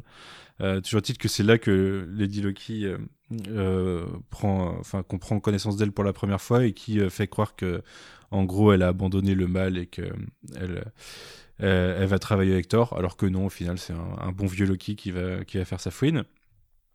Et, euh, et plus tard, euh, Loki euh, crée du coup Sylvie Lushton, qui, à qui fait, il fait croire qu'elle est un dieu réincarné, alors qu'en fait elle n'est même pas humaine, elle a complètement été créée par Loki pour, pour être un agent dormant qui, qui reste infiltrer et détruire les Young Avengers, puisqu'en en gros c'est euh, Loki à l'origine à chaque fois de, la création des, équipes de Vengeurs, enfin pas forcément à chaque fois d'ailleurs, mais, euh, mais il, veut, il veut que chaque itération des Vengeurs soit détruite et du coup il essaie de, de faire en sorte que Enchantress, euh, la seconde Enchantress de sa création détruise les Young Avengers. Et au final ça deviendra une super héroïne et je crois qu'actuellement elle est dans une, dans une autre dimension ou sur une autre terre, elle a été envoyée par la première Enchantress du coup.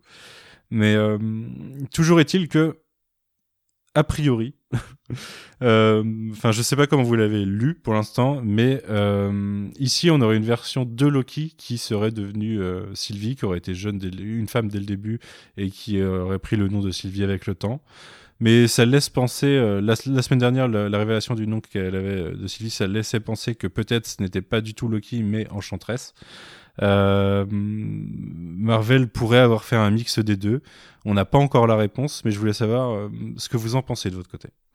Eh, la, semaine dernière, le truc que moi je voulais pas dire, c'était pas par rapport au, crédit euh, de, fin d'épisode catalan, c'était en fait quand Loki, Tom Hiddleston, donc regarde dans les, différents dossiers. En fait, à un moment, il s'arrête sur. Il y avait Sylvie Lofedotia. C'est ça, c'était le truc que je voulais pas révéler. Sylvie Lofedotia ouais, sur le dossier, c'est ça. C'est vrai, ouais. Et à la fin du générique de cet épisode, dans les remerciements, il y a Paul Cornell qui est remercié, et si je dis pas de bêtises, c'est l'auteur de, Dark Reign euh, Young Avengers. Euh, c'est possible. Attends, je vérifie tout de suite. Dark Reign Young Avengers 1, qui était Parce que il est dans les crédits, dans les remerciements à la fin du générique de. C'est Paul Cornell qui a écrit, ouais. ouais, ouais. Bah, bah alors peut-être. Hein. Oui, oui. Mais de toute façon, c'est, euh, dans tous les cas, je pense que ce personnage deviendra enchantresse. La question que je me pose encore, c'est est-ce que c'est Loki dans une autre version qui deviendra enchantresse pour avoir les deux personnages avec deux sets de pouvoir? En plus, euh, un truc qui pourrait aller dans la direction de c'est pas Loki, c'est que ils n'ont pas le même set de pouvoir. Mais euh, est-ce qu'ils ont fait un mix et au final ça, sera du coup cette Enchantress 2 globalement, mais euh, qui viendra de Loki, ou est-ce que c'est carrément pas Loki et, euh, et c'est directement Sylvie Ashton Mais en effet, j'avais pas vu qu'il y avait Paul Cornell, et oui, Paul Cornell est le scénariste de Young Avengers, enfin Dark Reign Young Avengers. D'ailleurs, il y a une il y a une scène de cet épisode où elle pète un câble euh, exactement de la même façon que Enchantress dans un, dans un des comics, dans Young Avengers, je crois aussi. Et c'est exactement la même, exactement la même pose, exactement les mêmes effets de pouvoir et tout. Donc euh, la référence Enchantress est plutôt claire, en plus du fait qu'il parle 3-4 fois d'enchanter les gens. Donc, euh. Mais vous, vous, le, vous imaginez quoi du coup? Que ce soit Loki, vraiment, donc ce qu'on nous dit, ou que ce soit un autre personnage? Puisqu'il y a quand même pas mal de répliques qui sont en mode euh, est-ce que tu es sûr que tu es un Loki quoi? Je pense que non, je pense qu'ils vont aller à la solution facile qui est de dire que c'est un variant de Loki, qui a juste un set de pouvoirs différents et que euh, bah, plutôt que de l'appeler Sylvie pour la, suite, peut-être qu'ils l'appelleront euh, l'Enchantresse. Pour faire simple, Ouais. Euh, et, et, et- et pas plus pas plus compliqué que ça. Non, je pense pas que ce soit. En fait, c'est surtout que je pense pas que ce soit utile de complexifier la chose en disant que ce serait une création de Loki, que ce, serait pas exactement un Loki, etc. Non, enfin, euh, tout comme on a euh, dans les autres variants, on avait un, Loki qui avait euh, plutôt euh, complètement embrassé son côté euh, euh, géant des glaces, bah là on aurait un Loki qui serait né euh, femme dans une dans une timeline alternative et, et voilà. Mhm. Ouais, ok. D'ailleurs, ils prennent aussi le temps de, de définir qu'est-ce qui fait qu'un un Loki est un Loki, avec euh, Ouais. indépendance, autorité et style. Et le style, ouais. Mais tu vois, déjà, euh, Queen, pour rebondir sur ce que tu dis, Lady Loki dans les comics, c'est une, euh, c'est une réincarnation de Loki. Là, c'est pas une réincarnation. Dans ce que tu dis, c'est une variante, c'est une autre timeline dans laquelle il serait né, euh, il serait né femme. et, et, pas homme. Et ça change un peu, ça change un peu les origines de Lady Loki si c'est Lady Loki. Mais en plus, euh, je voulais en parler avec toi la semaine dernière, mais du coup, tu n'étais pas là, mais tu as dû entendre que je que j'avais envie d'en discuter. Yes. Est-ce que ça serait pas euh, faire du, euh, du LGBT baiting pour ensuite dire en fait c'est c'est deux versions différentes du personnage, c'est pas le même personnage, donc son côté fluide en fait il est même pas il est même pas exactement réel quoi. Ah mais le oui, je- alors pour moi le côté fluide et l'avoir mis en avant, y compris euh, dans le générique, c'est nul et non avenu. Ouais. Pour l'instant, on a d'un côté comme de l'autre, que ce soit du côté de Loki ou du côté de Sylvie, on n'a pas du tout des personnages qui sont gender fluide. Hmm. On a des personnages qui sont euh, un mec cis et une femme cis. Éventuellement, ils se métamorphosent, mais on n'est pas sur de la euh, transition, on n'est pas sur de la fluidité de genre, on n'est pas sur, sur Loki qui a une apparence, euh, qui aurait une apparence féminine qu'il adopte au gré de ses envies, euh, des, voire même euh, un des, des, des, des, apparences qui seraient transitoires en fait, dans une sorte de, de non-binarité ou, ou vraiment dans l'em- dans l'embrassement de, de cette fluidité de genre. Donc là, Mhm. oui, on est on est vraiment au-delà du, du, queerbaiting là, à ce stade-là. Et euh, autant euh, euh, ça me peinait un peu quand je voyais bah, certaines, personnes de, bah, ma communauté, hein, on va dire, qui, se, navraient en fait de, cet effet d'annonce hein, de, Marvel, hein, qui avait bien insisté avant le premier épisode. Oui, oui, on a bien mis que Loki était gender fluid, qui se disait bah en fait ça va apparaître sur un document et puis basta. Effectivement, c'est ce qu'on a.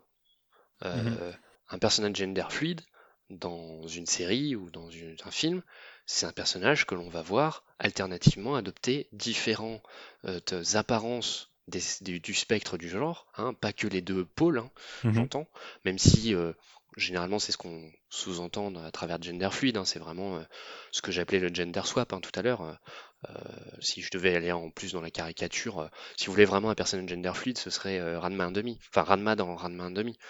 Pour le coup, ça, ce serait un personnage gender fluide classique, quoi. Mhm. Non, là, on est sur un...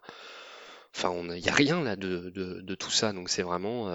voilà, je, je craignais que Marvel ne fasse pas d'efforts, mais là, on est au-delà de pas faire d'efforts, quoi. Ouais.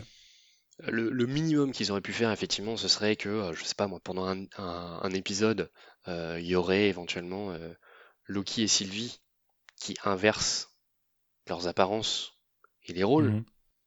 mais ça s'arrêterait là, et on serait toujours pas dans, euh, pas dans la, la fluidité de genre.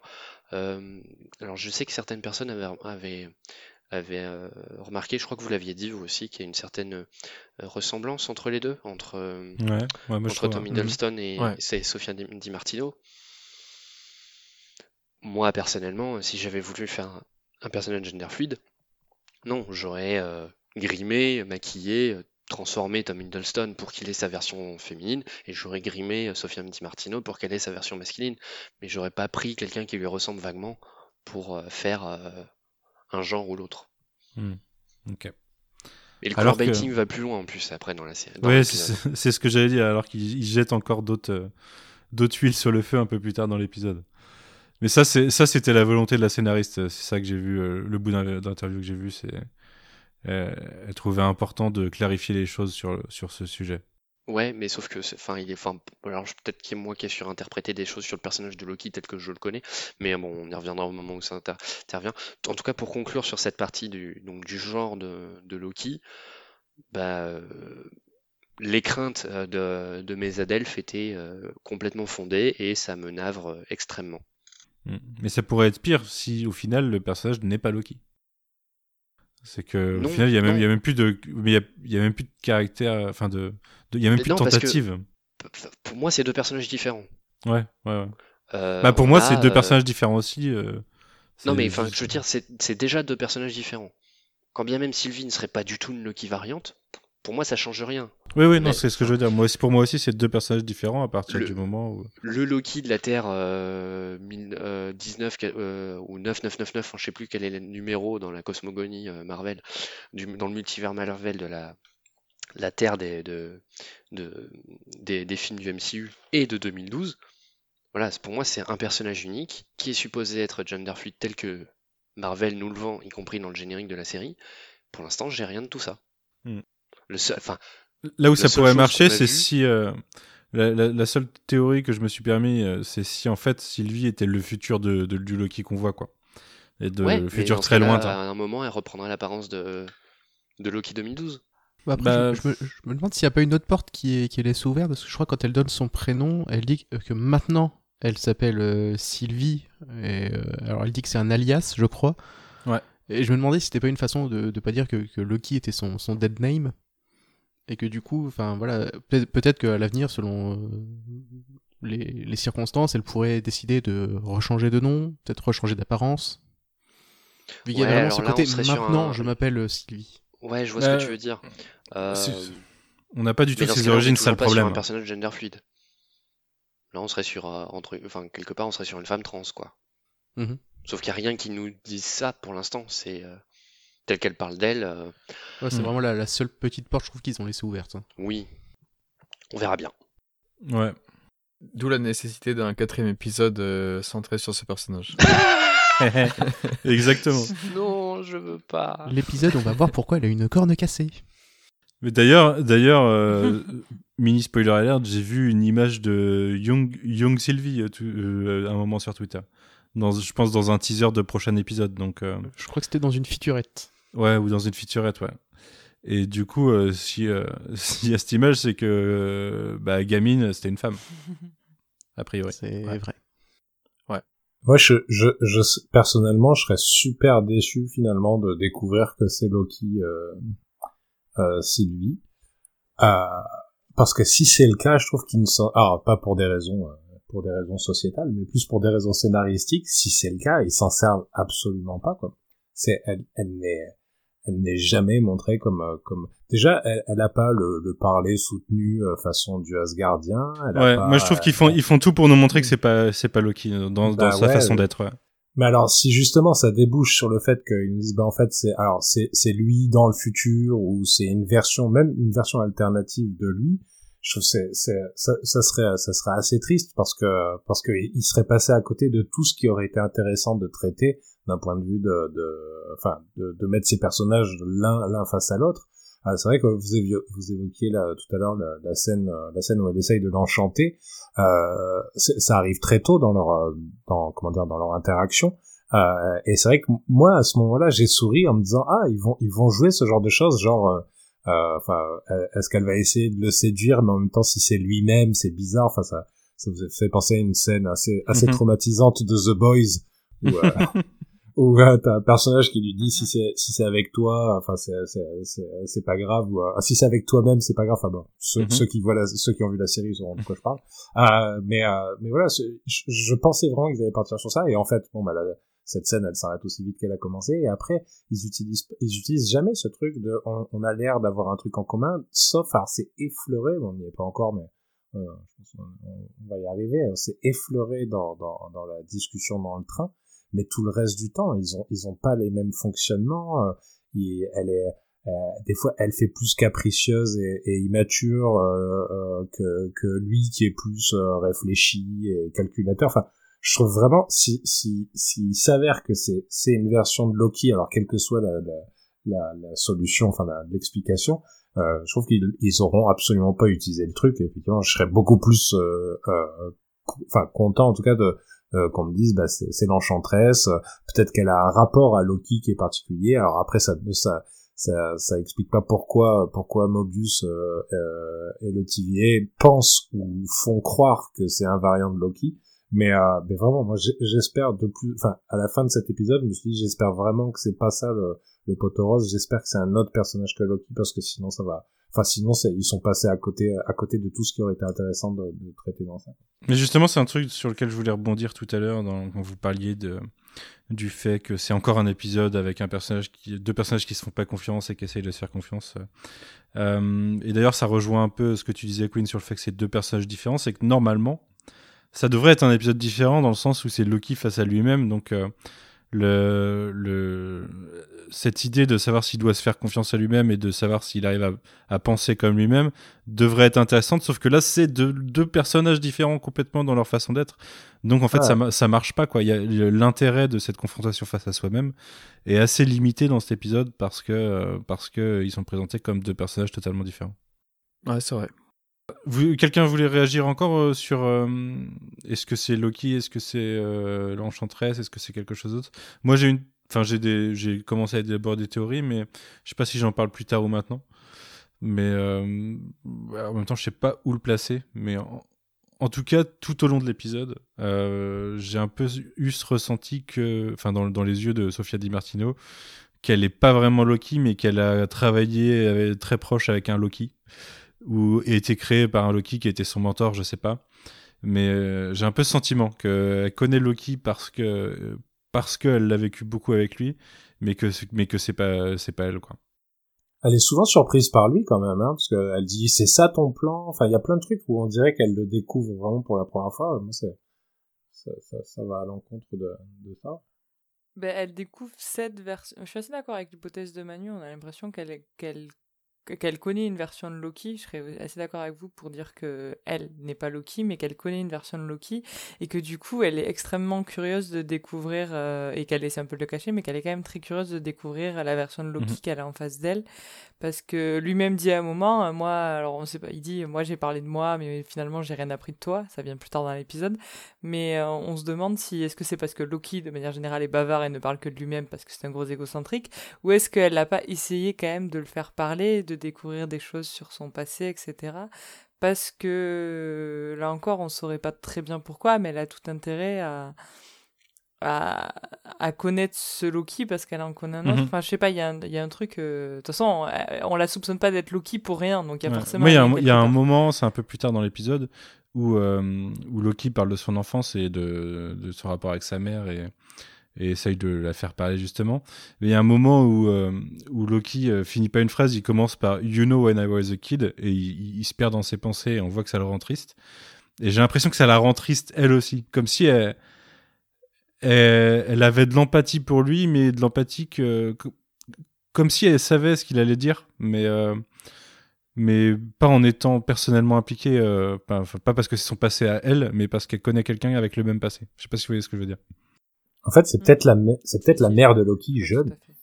peut-être. Ce serait assez marrant. Mais, euh, mais pour autant, c'est peut-être pour brouiller les pistes, mais un peu plus tard, pareil, je m'avance un peu, il y a une scène miroir euh, dans une scène d'action euh, de, de, Sylvie où elle fait un move qui est vraiment tiré de, de d'une scène de Loki dans Ragnarok avec ben, elle du coup c'est bon, c'est pas une tiare mais enfin si c'est une tiare non je sais pas comment vous appelez ça c'est une tiare où elle attaque avec et c'est qui est un plan qui est copié-collé de d'une scène d'action de Ragnarok dans laquelle Loki prend son casque pour attaquer avec et c'est exactement le même move en fait. Ah ouais? Euh, alors c'est peut-être juste pour brouiller les pistes mais mhm. voilà. je, je l'avais pas détecté mais intéressant. En même temps, euh, il, lance des signaux contradictoires dans les deux sens pour nous faire parler. Ouais, bon, ça, ça c'est fait exprès, c'est sûr par contre. Ouais, Euh, et, euh, et, pendant qu'on est dans les, dans les petites théories, pareil, je sais pas trop quand, quand placer ça, et tu avais dit quelque chose par rapport à ça la, semaine dernière qui m'a beaucoup fait réfléchir, euh, par rapport à What If et par rapport au personnage de Jane Foster qu'on va retrouver dans Thor 4, Love and Thunder, mhm. c'est que là, je me demande vraiment si, alors c'est assez facile, mais pourquoi pas, si au final, vu que là, ils commencent à parler justement de, de leur mère en commun, vu que tu parles de ça, euh, Clément parle de ça, si tout simplement, la Jane Foster euh, Thor, c'est pas juste celle de, de l'univers de Sylvie en fait. Dans son monde à elle, euh, Thor c'est une femme et c'est Jane Foster tout simplement, non? Je sais Ouais, pas. hein. Peut-être. Ce serait un, ce serait un univers gender swap. Ouais. Tout comme un- ouais, pas, hein. euh, alors peut-être peut-être pas coup, entièrement, peut-être juste. Bah, au, au moins sur les personnages principaux. hein. Je sais, il y a dans, Ouais, ouais. dans le multivers d'essai euh, classique, euh, et encore tout récemment, il y avait une Terre qui justement euh, euh, reposait là-dessus. Donc pourquoi pas une comme ça chez, chez Marvel? Moi, ça, limite, Ouais. euh, ça, ça m'irait bien, quoi. Au moins, Mm. on, on éviterait de tourner autour du pot et on saurait de quoi on parle, quoi. Bah, moi, je trouve, je trouve carrément plus facile d'utiliser une version alternative de Jane Foster pour faire Thor que, que de rendre celle qu'on connaît en Thor parce que. Enfin, on n'en a pas assez vu et elle semblait pas partie dans cette direction pour l'instant. Donc, euh, ça me paraît, euh, paraîtrait plus simple que ce soit une version alternative. Euh, je crois qu'on en arrive à ta scène préférée, euh, Clément, c'est la scène des petits vieux. Avec Patrice. Ah oui. Tu-. Tu veux en parler du coup? Exorciser Bah, bah oui, alors je peux en parler. En même temps, c'est une scène, c'est, enfin, je sais pas si vous êtes d'accord, mais c'est une scène qui n'a aucun intérêt parce que c'est vraiment, ils viennent pour demander, ils viennent pour demander leur chemin. Alors il y a le, il y a le gag, euh, enfin il y a la référence, euh, je pense à Kill Bill, hein, euh, en termes de, en termes de mise en scène, enfin de cadrage, il y a vraiment Kill Ouais. Bill 2 euh, Uma Ah euh, quand elle visite Michael Madsen. Euh, donc bah c'est rigolo parce qu'un personnage qui qui tombe par terre c'est toujours rigolo. Et puis et puis tu vois euh, Loki qui fait son truc et puis pareil là je me suis dit, bon bah il va aussi se prendre se prendre se prendre un coup parce que parce que parce que c'est ça qui est attendu c'est ça qui arrive. Et puis enfin en même temps je, je- ouais je dis ça c'est une scène qui moi je trouve qui est qui est incroyablement longue pour ce à quoi elle sert quoi parce que la nana leur dit bah il y a un train là-bas c'est dans cette direction merci madame au revoir. Mais c'est pas si long que ça, Clément. C'est pas si long que ça. C'est vrai, moi, la elle- mais- Euh, ouais, elle m'a pas. Le fait de passer plus de plus de 15 secondes sur cette scène, déjà, je comprends pas quoi. Mais en fait, elle est, elle est pas là pour. Enfin, elle est. Elle trigger le truc de l'amour, enfin le, le- la discussion sur l'amour, mais je- je- je- j'entends. Et encore une fois, elle marche. Euh, dire, ils ont besoin de savoir où elle est. Elle leur donne leur direction et elle glisse, ça glisse le, le euh, la future discussion sur l'amour. Je- Encore une fois, je is dis pas que ça marche pas. Mais, Mais, mais moi, je trouve. Il y a, il y a ça et il y a, il y a aussi la caractérisation des personnages euh, dans leur. Parce que euh, chacun va arriver avec son plan et son approche et chacun va arriver au même résultat. Donc, elle, elle, elle apporte ça aussi, la scène. C'est euh, elle, euh, elle y va par la force et elle se fait. Euh, renvoyer direct et lui il essaie par la manipulation mais en fait il foire complètement son coup et il lui arrive exactement la même chose donc euh, je dis pas que c'est une bonne scène mais d'un point de vue scénaristique pour le coup je vois à quoi elle sert à divers niveaux parce qu'elle apporte l'info du train elle caractérise bien les deux personnages en opposition et elle entraîne plus tard la conversation sur euh, sur l'amour donc euh, en soi je trouve que en effet elle est pas si longue et elle déclenche Mm. trois trucs Ouais, moi je te trouve dur avec cette scène, Clément. Je peut-être que je, je cristallise tout mon problème de cet épisode sur ça, mais c'est vrai que c'est c'est juste ça. Je trouve qu'il y avait il y avait sûrement plus subtil. Là, c'est euh, encore une fois, c'est le truc, c'est que cette scène commence, je sais comment elle va finir. C'est ça qui euh, qui m'avait vraiment déçu euh, sur le principe. Ouais, ok. Je suis assez d'accord avec Manon sur l'utilité de la scène, voir que chacun avec leur approche, ça, ça marche pas. Parce qu'avant ça, ils se mettent sur la tronche l'un contre l'autre, ça marche pas. Là, il y a cette scène où chacun avec son approche, ça marche pas. Après, on a le train où euh, Loki prend les devants, après Sylvie l'aide, ça marche un peu mieux. Et à la fin de l'épisode, voilà, ils font front commun de la même façon, et là, ça, Mm. enfin, ça réussit. Enfin, ça permet de rabaisser leurs, Mais- égos, leurs égos respectifs. C'est ça. Ah ouais, mais ça- du coup, fait- c'est très très gros sabot pour arriver euh, à ce Ah, voilà. résultat, quoi. Moi, Mm. je trouve que ça les fait même passer pour des idiots tous les deux. C'est ce que je trouve dommage en fait hein, dans la scène. C'est-à-dire que ça, ça va. Enfin, moi, j'aime bien rire au dépend d'un personnage, mais quand tu essayes de, construire justement, on parle de caractérisation. Je suis complètement d'accord avec euh, avec Manon et Sylvain. C'est une scène qui sert à caractériser ces deux personnages à ce moment-là, sauf que ça sert à les caractériser comme des demeurés et euh, comme la série, elle nous vend quand même euh, le dieu de la malice et et, et possiblement un variant. Et là, t'as deux, t'as, t'as, t'as deux idiots, quoi. Et, euh, et c'est vrai que je trouve que l'épisode me fait, fait ça tout du long, sauf la scène du train. C'est vraiment pour recouper avec ce que je disais au début. C'est ça, c'est que je trouve que les, les personnages sont, sont un peu bêta, quoi. C'est elle, elle est, encore une fois, elle est puérile. Lui, il est, il est, il est, euh, il est foufou. Et puis, euh, et puis on est bloqué sur ça. Et, je retrouve pas les, moi, je retrouve pas, en tout cas, la subtilité qu'il y avait dans les deux premiers épisodes et surtout la subtilité dans le rapport entre les deux qu'il y avait entre Mobius et lui. Quel est ton rapport, euh, Clément, à Thor Ragnarok? Ouais, j'avoue, parce que Loki, il était déjà un peu. euh, comme- Et Thor aussi, hein. Et même le Loki de 2012, il se fait bolos et très souvent, il, euh, il prend des décisions connes, en fait. Il est pas si Ragnarok intelligent, fait un Loki. peu ça pour euh, Loki, Thor et même Banner. Ah, j'adore Ragnarok, mais Ragnarok, il y a une tonalité où on nous dit, on, on- enfin, ça s'inscrit dans un contexte où c'est cohérent. Là, encore une fois, on nous lance sur une série. Là, c'est, pour le coup, encore une fois, c'est subjectif, mais on nous lance sur une série qui parle de, timeline euh, et du dieu du dieu de la malice. Et tout d'un coup, on a un épisode où, euh, où t'as effectivement un buddy movie. euh, mais après, c'est pas, c'est pas désagréable. hein. Encore une fois, je dois avoir l'air un peu dur quand j'en parle. C'est pas, c'est pas, ça m'a pas paru désagréable. C'est que tout d'un coup, j'avais pas l'impression d'être dans la même série. J'ai pas, j'avais pas l'impression d'être avec les mêmes personnages. J'avais pas l'impression d'être dans la même écriture. Et je trouvais ça un peu déstabilisant. C'est ça. hein. Moi, je, la, deuxi- je l'ai regardé deux fois l'épisode et je l'ai après, je l'ai mieux apprécié la deuxième fois parce que la première fois, je me suis vraiment, j'étais là, je me dis mais qu'est-ce qui, qu'est-ce qui se passe en fait? C'est quoi Tout d'un coup, il y a, on dirait que tous les réglages ont été, euh, ont été, euh, ont été mis à un autre, un autre endroit, à un autre niveau. Et c'était ça qui était, euh, qui était un peu troublant. Juste, juste, juste par rapport au côté puéril, c'est pas non plus anodin qui joue un peu là-dessus, parce que moi, il y y y a un moment euh, qui, dans, dans l'épisode qui rappelle euh, un moment, un- une discussion entre Mobius et Loki de la- de l'épisode 2, et aussi quelque part certains éléments de l'épisode 1, c'est qu'au fond, Loki, et du coup aussi Sylvie, c'est juste deux enfants. Deux enfants apeurés. Et Mais c'est vrai qui- qu'ils, ouais, ils ont un côté grand frère et petite sœur, effectivement. Mais non, mais. Il y a même la réplique de J'en ai marre de marcher, tu veux pas me porter. Ouais, voilà, enfin, c'est, c'est deux enfants euh, qui, qui, qui, qui, sont pleins des, des frustrations d'enfants, qui, qui sont au, au bord de l'adolescence, qui n'ont pas réussi à, à résoudre leurs problèmes, euh, et qui, qui, qui essayent de. Voilà, il y a, y a un petit côté espiègle, chez, enfin, particulièrement chez, chez, chez le Loki de, de Tom Hiddleston, mais euh, on n'a pas encore un, un vrai Loki adulte.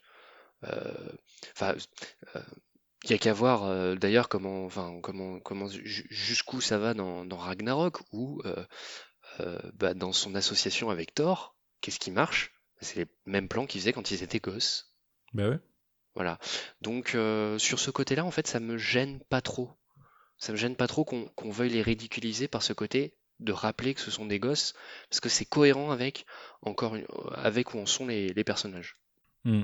Mais c'est un peu comme la blague sur euh, D.B. Cooper euh, de début d'épisode où il dit euh, J'étais jeune et, Ouais, et j'avais perdu un pari avec Thor.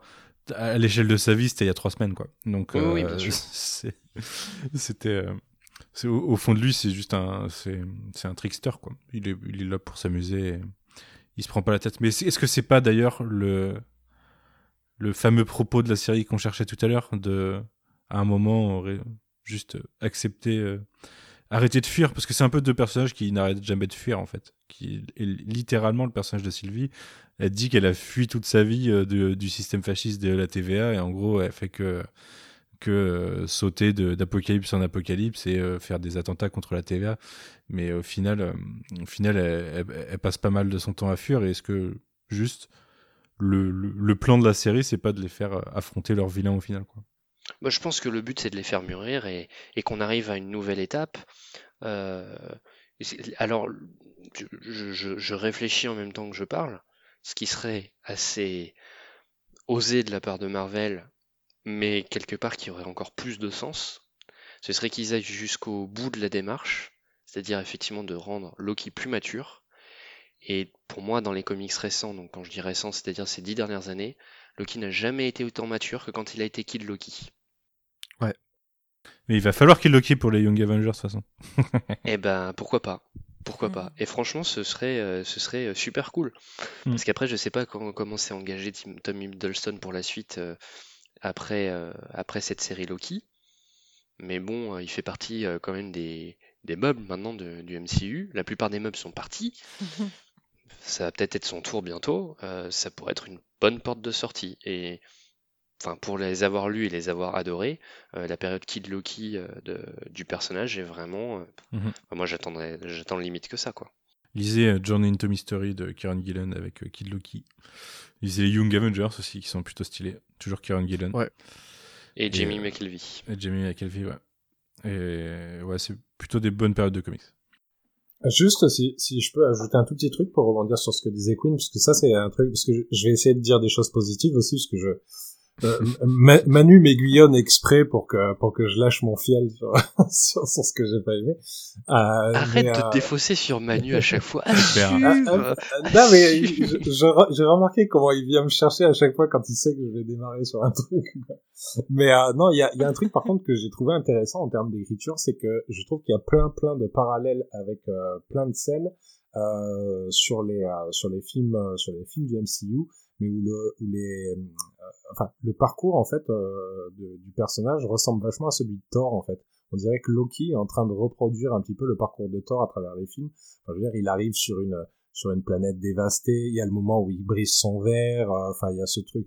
Il y a plein plein de références, enfin de renvois à, à, à l'arc narratif de Thor qui qui sont intéressants parce que tout d'un coup, c'est se dire ouais comme si euh, comme si lui était était était placé sous enfin avait été euh, switché euh, et de, de sa place de celui qui doit apprendre au contact du vertueux, il est devenu celui, alors pas vertueux, mais mais peut-être plus mature, qui est en train de d'influer sur euh, sur sur un personnage qui lui ressemble pour le coup, alors que ça soit lui ou pas lui, en tout cas elle lui ressemble Sylvie sur sur bien des aspects, euh, enfin psychiques, hein, pas pas physiques, euh, et, et, et du coup l'aider l'aider à sortir de, de la boucle dans laquelle elle est enfermée, comme comme Thor quelque part a, aidé Loki à sortir de sa propre, euh, enfin de son, son propre euh, truc où il tournait en boucle comme un méchant. Et c'est vrai que ça, j'ai trouvé ça assez, assez intéressant. Il y a plein de le, le fait qu'il y ait comme ça de, une espèce de calque de, de, de, de l'arc narratif général de, du personnage de Thor qui est, qui est reproduit sur, euh, sur Loki. Et, et ça, ça, ça m'a fait sourire. Par contre, j'ai bien aimé.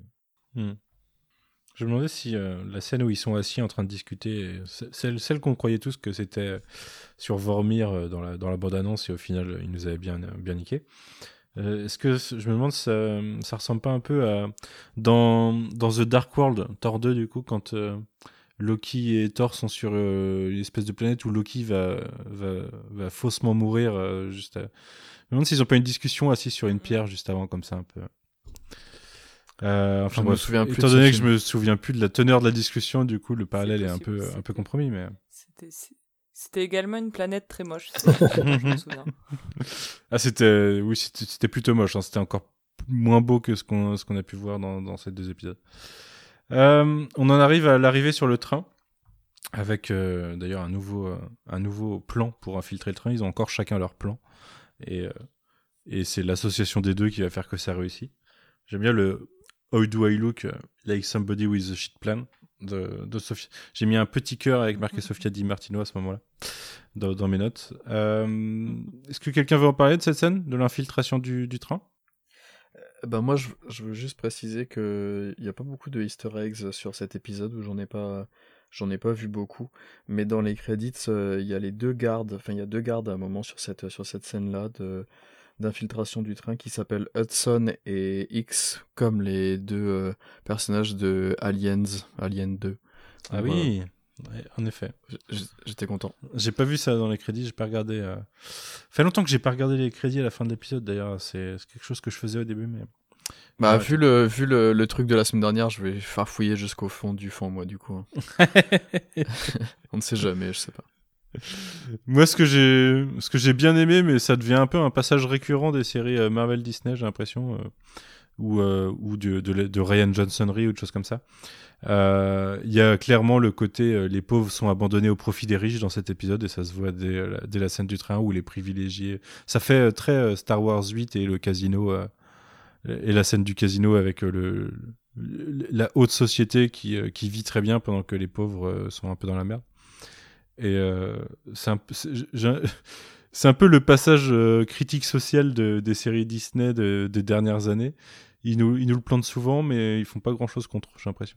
Moi, je sais que les cadres de Disney savent très bien que dans la réalité, c'est eux qui seraient en train de monter dans Bah le train. ouais, c'est euh, les- c'est exactement ce que je me disais pendant, c'est qu'ils ont déjà leur ticket, quoi. Kevin, Feige, Kevin Feige est première classe et tout. Bah, D'ailleurs, tu parlais de, de- de Star Wars 8 avec euh, cette, euh, cette planète casino que beaucoup avaient trouvé pas assez euh, dépaysante. Là, moi, c'est le train que j'ai pas trouvé des, très dépaysant. Enfin, ça, oui, bah, c'est un train. On y boit du champagne, on mange des, des figues au Porto. euh, y on des chante. humains dedans. C'est. Il y a le wagon Oui, on chante. C'est vrai qu'il y a le wagon bar où on chante. Je sais pas, ça manque un peu de, ouais, de, de dépaysement. Enfin, c'est, c'est violet, mais ça ressemble à dormir. Il y a un, un, un train, mais euh, ça, ça ressemble à un TGV. Mais d'ailleurs, euh, d'ailleurs, Quentin, tu me disais que c'était une planète, une planète cri dans les comics. Là, euh, Ouais. pas vraiment. Ouais, c'est, c'est vrai qu'il n'y a pas l'ombre d'un cri. hein. Non. Ouais, ben, comme d'hab, le, le- le- l'espace, les différentes espèces, non, non, la- l'univers entier est Mm. humain, quoi. C'est, c'est, c'est- là aussi, pareil, c'est petite déception de. En fait, quand je parlais de la déception de la tête de la, enfin, de, du visuel de la planète, c'est que on a ce côté où on voyage et en fait, on a l'impression, on ne voit que des choses qu'on a déjà vues et, et si encore, en effet, on avait été sur une planète où euh, il y avait très peu d'humains et on se retrouvait avec des des aliens ou en tout cas des espèces qu'on connaissait pas, euh, ça aurait apporté ce côté des paysans et j'en aurais pas voulu à la planète violette et de ressembler à Ouais, Vormir, ouais, mais là ouais, les deux additionnés. Et puis, elle est pas habillée, la planète, quoi. Il y a un endroit où il y a l'arche, et puis il y a un Mm. train qui mène de rien à l'arche, mais le train, il traverse rien, quoi. Il traverse vraiment rien, il part de nulle part. L'endroit d'où l'endroit d'où il part, c'est nulle part. Il y a, y rien, enfin, c'est... euh, Ah oui, ah oui, clairement. C'est euh, complètement désert. triste. Je je comprends pas la, géolo- la géographie de cette planète. Alors après, euh, peut-être que peut-être qu'il n'y a pas une grosse population, que c'est une planète minière ou je sais pas, mais euh, toujours est-il que c'était un, c'était un peu faiblard. C'est la gare de Beauvais. désolé si vous habitez Beauvais. Je ne sais pas comment vous Il y appelez, mais désolé. hein. Il y a pire. hein. Tu, tu sais que La, j'habite à la Beauvais gare ou pas entre, Ah mais non, je sais pas que tu t'habites à Beauvais, moi. Je suis Et- et tellement j'habite navré. aussi juste à côté de la gare entre Nancy et Metz, c'est littéralement à un kilomètre de chez moi. D'accord. bah, Celle-là, c'est pour le coup, ça, c'est vraiment la gare paumée, quoi. Merci. Il y a des attaques perso, c'est ça. Mais non, mais c'est pas perso. Enfin, il- enfin, je veux dire, il- tu vas pas me contredire. Ah non, non, mais c'est très bien pour euh, promener ton chien dans les champs, c'est c'est parfait, mais oui, euh, après, si, si t'as envie de voir euh, du monde, c'est c'est pas top. Euh, on en arrive à la scène du wagon bar, du coup. euh, qui est assez longue, du coup, par contre, la Ouais. scène du wagon bar, hein, il se passe pas mal de choses. Euh, ça commence par. euh, Alors, il y avait le petit teasing dont, dont vous parliez tout à l'heure du. euh, C'était pas un plan, un plan, c'est à plusieurs étapes, et là, tu faisais juste un truc. Mais euh, derrière, il y a l'installation, le, le est-ce qu'on se fait confiance, euh, est-ce que je vais oser dormir alors que t'es là? Et ça part en, en discussion sur. euh, sur c'est le point maman, quoi. Le point. euh, Mommy co- issues. le co- comment était maman, euh, ta maman euh, quand tu étais jeune. Et là, tu me perturbes vachement, euh, Clément. Je me pose la question maintenant de est-ce que le twist, ça serait que ça serait pas leur mère? Ça serait assez incroyable. Mais euh, Surtout que sa mère, là, c'est c'est Freya, non Euh, C'est ça le nom de la mère de- ouais, ouais. euh, Ouais. Quand elle est décrite dans les films Thor, c'est c'est une sorcière, c'est une enchanteresse. ouais, ouais, Enfin, bah, il en parle d'ailleurs. Enfin, il le dit. Elle a été élevée par des sorcières. et tout. Ouais. Et celle qui lui a tout appris. Ouais. Mais j'ai dit ça sans aucune, euh, sans aucune preuve ni rien. Mais justement, ça serait assez marrant. Et j'étais en train de réfléchir est-ce qu'il y a des trucs qui disqualifient l'hypothèse? Euh, ça- Il y a rien qui disqualifie autant, enfin euh, plus ou moins que les autres hypothèses qu'on peut avoir. Donc euh, je l'ajoute, je l'ajoute dans les hypothèses possibles.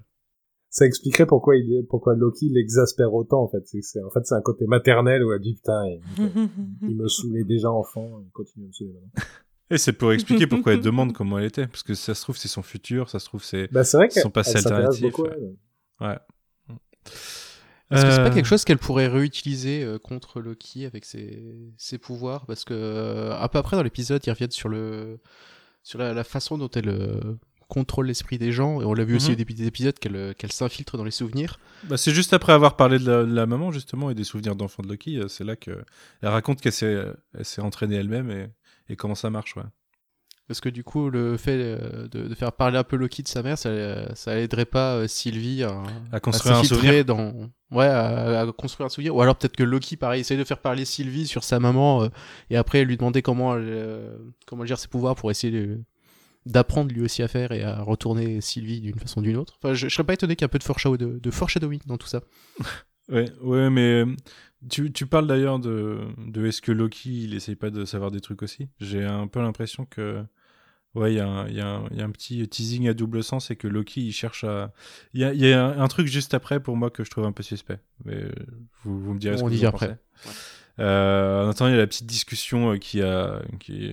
Alors, vous ne l'entendrez pas tout de suite, mais euh, le jour où, où vous réentendrez Juliette, euh, peut-être qu'elle en parlera, son, son idée de, de série sur l'amour basée sur Loki.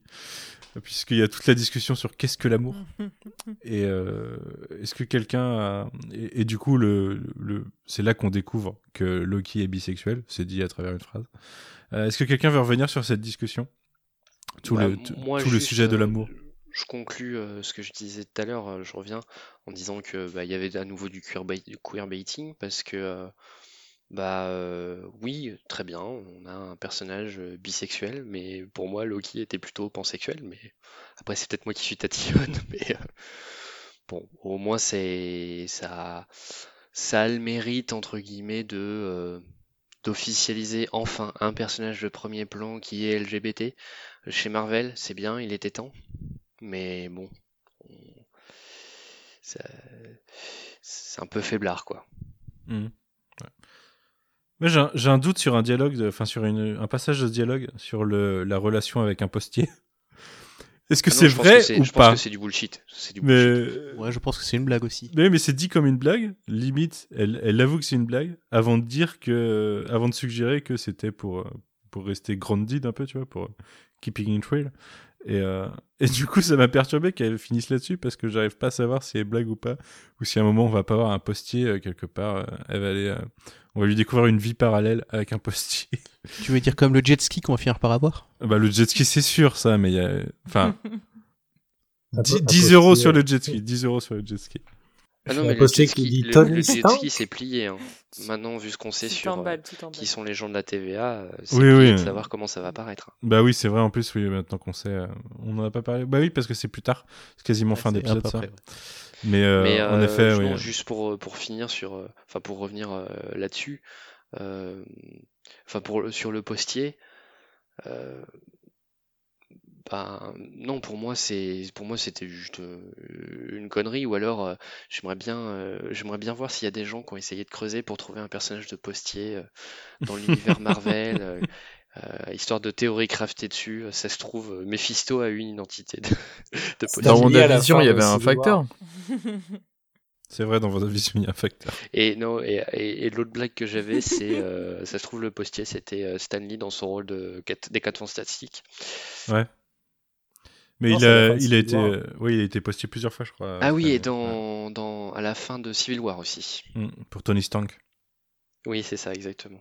Juste euh, avant euh, que Loki chante, euh, quand, quand il discute de l'amour, j'ai bien aimé la petite euh, vanne de Loki qui fait apparaître euh, une feuille et sa plume pour, pour noter. Je trouve Oui. que, euh, on en a assez peu parlé, mais là, le entre les Maybe deux Love marche plutôt bien. Ouais, c'est ça. Ben, pour, pour moi, là, on entre dans la meilleure partie de l'épisode où, euh, où on revient. On a eu pas mal d'actions depuis le début de l'épisode, même si c'était pas mal dialogué. Mais là, on a une longue scène, euh, certes en plusieurs parties, parce qu'il y a en effet le moment où elle s'endort, mais de, de, de pur dialogue entre les deux. Et je trouve que c'est là que la dynamique euh, marche à 100%. Quoi. Jusque-là, on a l'impression qu'il tâtonnait, mais là, c'est.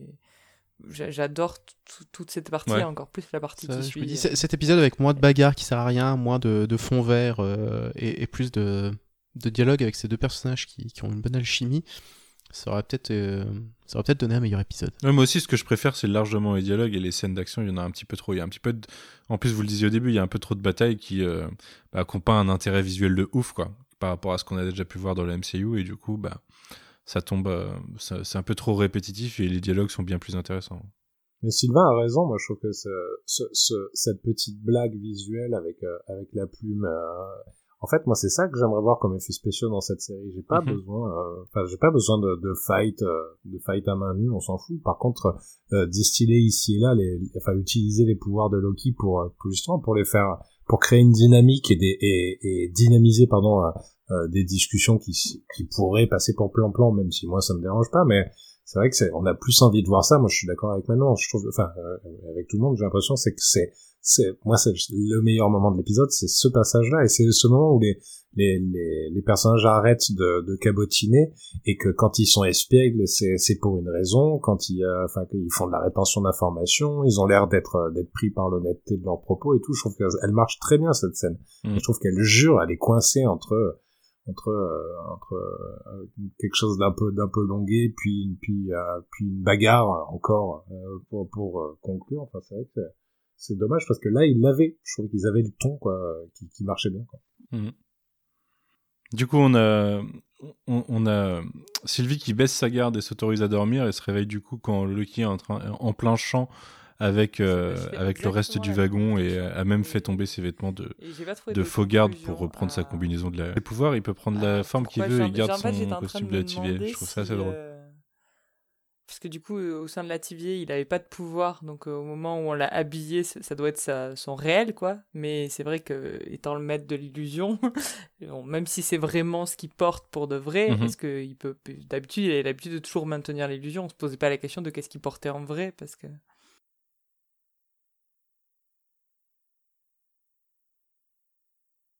Ouais. Euh, Même, même, je, je suis pas sûr Ouais, qu'on bah, puisse ouais, dire qu'il porte quelque chose en vrai. Enfin, il peut changer ce qu'il porte en vrai. Enfin, moi, je, le- je le visualise comme ça dans le. C'est comme quand coup, il a séché ses du mal vêtements. à voir, vois, parce il- qu'on dirait du coup il a- il fait une un modification enfin, qu'il est vraiment de- attaché de à la réalité autour de lui il poste à la. TVA, du coup, ça, enfin, si, du coup, si on doit réfléchir à pourquoi, ouais, voilà. Et alors que c'est dangereux à ce moment-là de se balader, enfin, c'est dangereux, c'est, c'est bizarre dans Mhm. cette scène qui Il essaye de faire le bon élève. Ça, donne un effet bon élève. ouais. euh, je, je sais pas, en tout cas, moi, ça m'a fait beaucoup mouliner, sans que vraiment je trouve de réponse précise, mais. euh,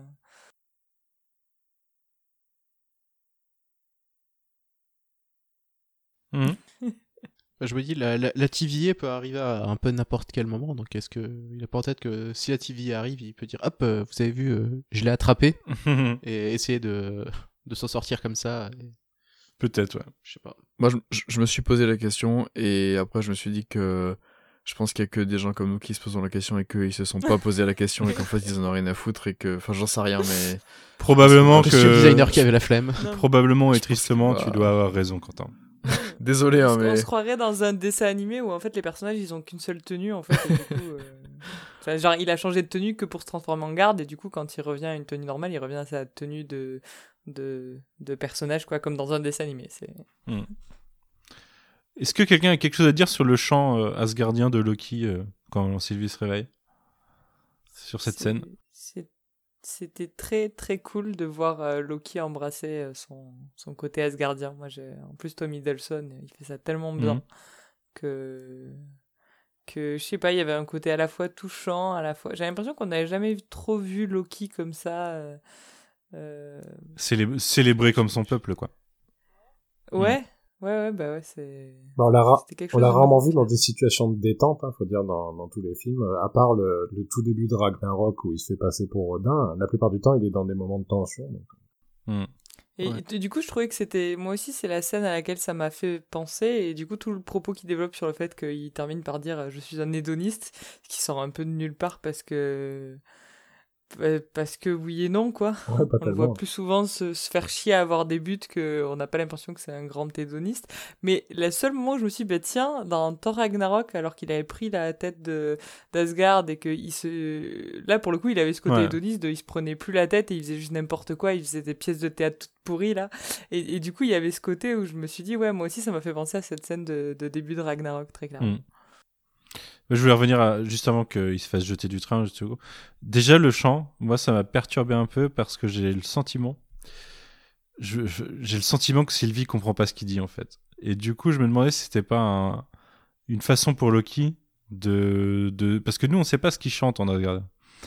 Et je me demandais si c'était pas une façon pour Loki de voir si, la euh, si. Sylvie pa- parle asgardien. Parce qu'elle elle, elle- elle fait une tête. euh, elle déjà, elle est surprise parce qu'elle le voit pas. Elle voit qu'il est plus euh, dans son, dans son costume. Mais euh, j'ai pas l'impression qu'elle qu'elle saisisse euh, ce qu'il chante. Et, et quand il devient hyper sérieux à, à chanter en la regardant, je me demande s'il lui dit pas des trucs qu'on qu'on sait pas encore. Quoi. Ça vous a pas fait ça, vous?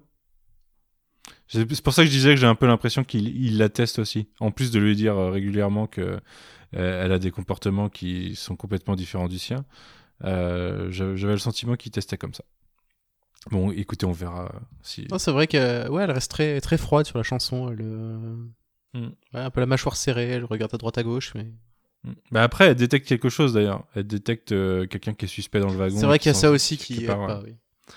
Et euh, c'est là qu'elle le coupe en disant je pense que je pense qu'il se passe quelque chose et qu'après ils se font attaquer. Euh, c'est là d'ailleurs qu'elle lâche la phrase sur le fait que la TVA, c'est, enfin, la, TVA est une organisation fasciste de, de, de son point de vue.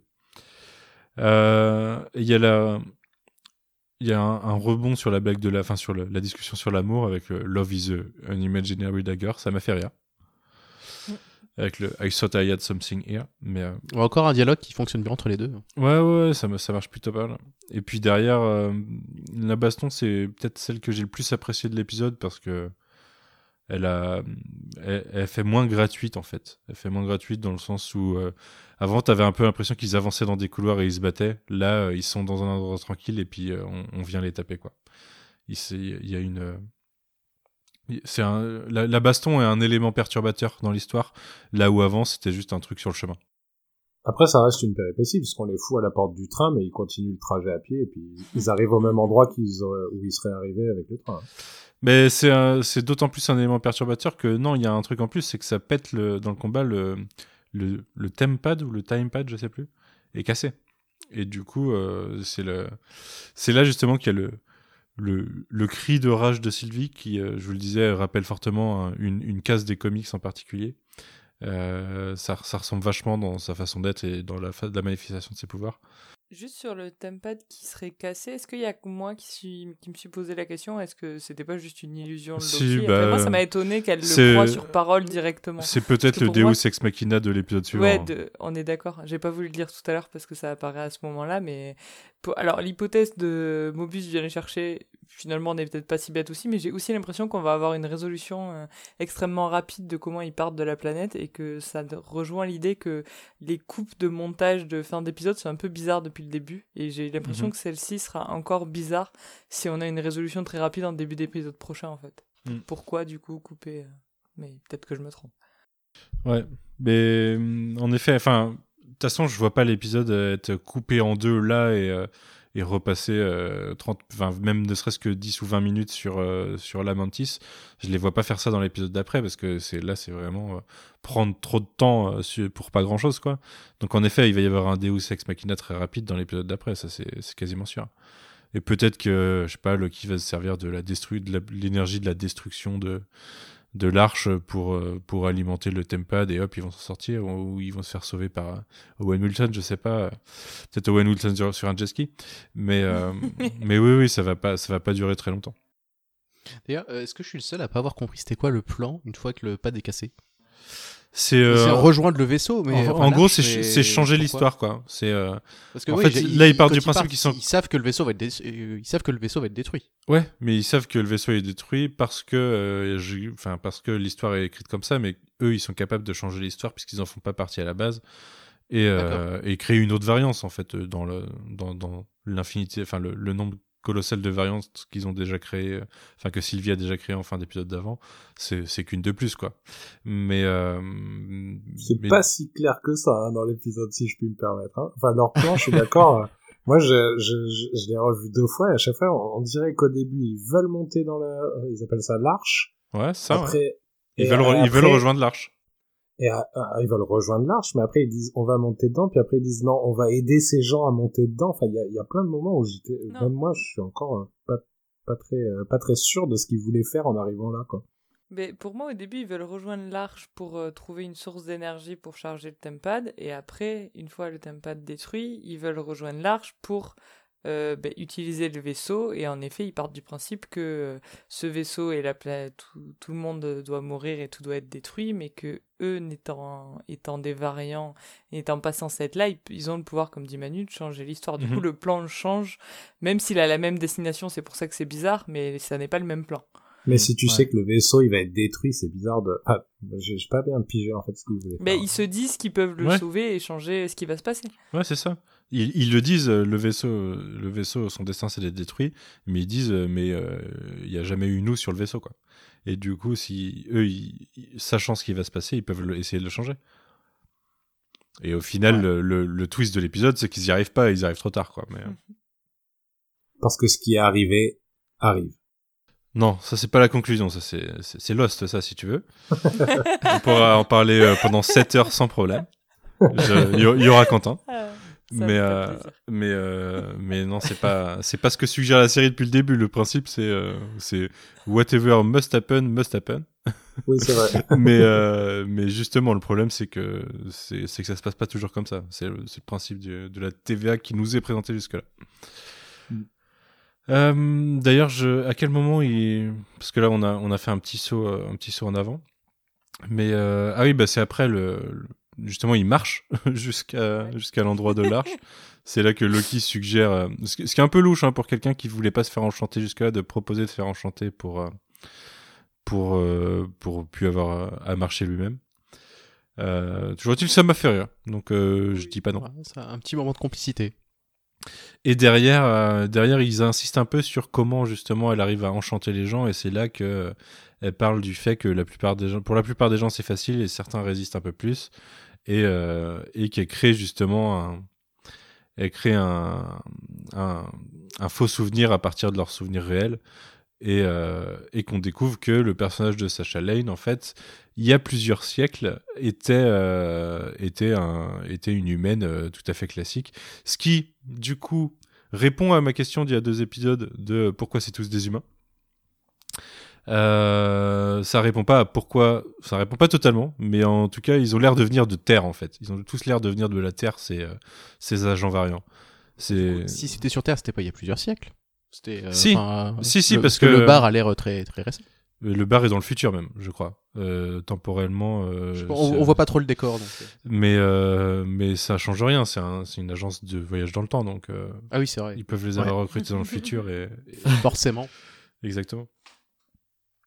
Et ce qui, euh, enfin, euh, oui, en effet, vous le disiez tout à l'heure, c'est quasiment grillé que on va avoir les origines du personnage de Mobius et qu'il va être sur un jet ski à un moment, enfin, qui peut-être qu'il vend des jet skis ou qu'il est moniteur, je sais pas. Mais euh, soit ça, soit il en a un à la fin de la série, mais le jet ski de, de Chekhov, euh, il va revenir. Le jet ski de Tchekhov, très bien trouvé. Je, je pensais l'avoir dit la semaine dernière et j'ai discuté avec un pote, bah, Max Beau, qui est apparu sur Vendavi- avec nous sur Vendavision et qui m'a sorti ça. Et du coup, j'ai eu un doute de est-ce que je l'avais dit dans le podcast ou pas. Et non, c'est juste que c'est tellement évident qu'il a aussi appelé ça le jet ski de, de Chekhov. Franchement, il y a un t-shirt à faire. Max Beau, d'ailleurs, qui m'a fait remarquer que plus l'épisode avance et plus euh, Sylvie perd ses habits de Loki. Et euh, au début, elle est en, en full, euh, full avec ses cornes et tout, et euh, plus l'épisode avance, et moins elle a le déguisement de Loki, son déguisement de départ, quoi. Et j'avais pas fait gaffe, et c'est assez, assez malin. Euh, vous, ça, va- ça vous a surpris de découvrir que c'était euh, en fait des variants comme les autres et pas, euh, et pas des humains créés par la TVA C'était quand même louche qu'ils soient créés par la TVA. Ouais, c'était pas crédible. ouais. En tout cas, euh, gros, euh, enfin, gros plot twist pour Loki qui avait commencé à leur faire confiance et qui là, euh, peut-être doute un peu plus. Nous, on doutait déjà, mais j'ai l'impression que lui doute un peu plus à partir de ce moment-là. Mais il y avait des indices en plus dans, je trouve dans l'épisode 2, euh, je sais pas si euh, vous vous rappelez la scène où euh, Mobius se rend chez, alors je me rappelle plus le nom Ravonna de sa supérieure. Ravonna, Ouais, c'est ça. Il y a, en termes de mise en scène, je sais pas si vous voyez, euh, enfin, le, le, le jeu avec la marque, euh, la marque que son verre laisse sur Ouais, ouais. la, la vitre. Il y a, en fait, Ouais. il y a une insistance sur plein de choses qui laisse penser que Mobius, soit il dit pas tout, soit surtout, enfin, moi j'ai plutôt l'impression, c'est qu'il se souvient pas de tout. Et, euh, et que, et qu'il y a des choses qui lui sont cachées, ou, euh, Mhm.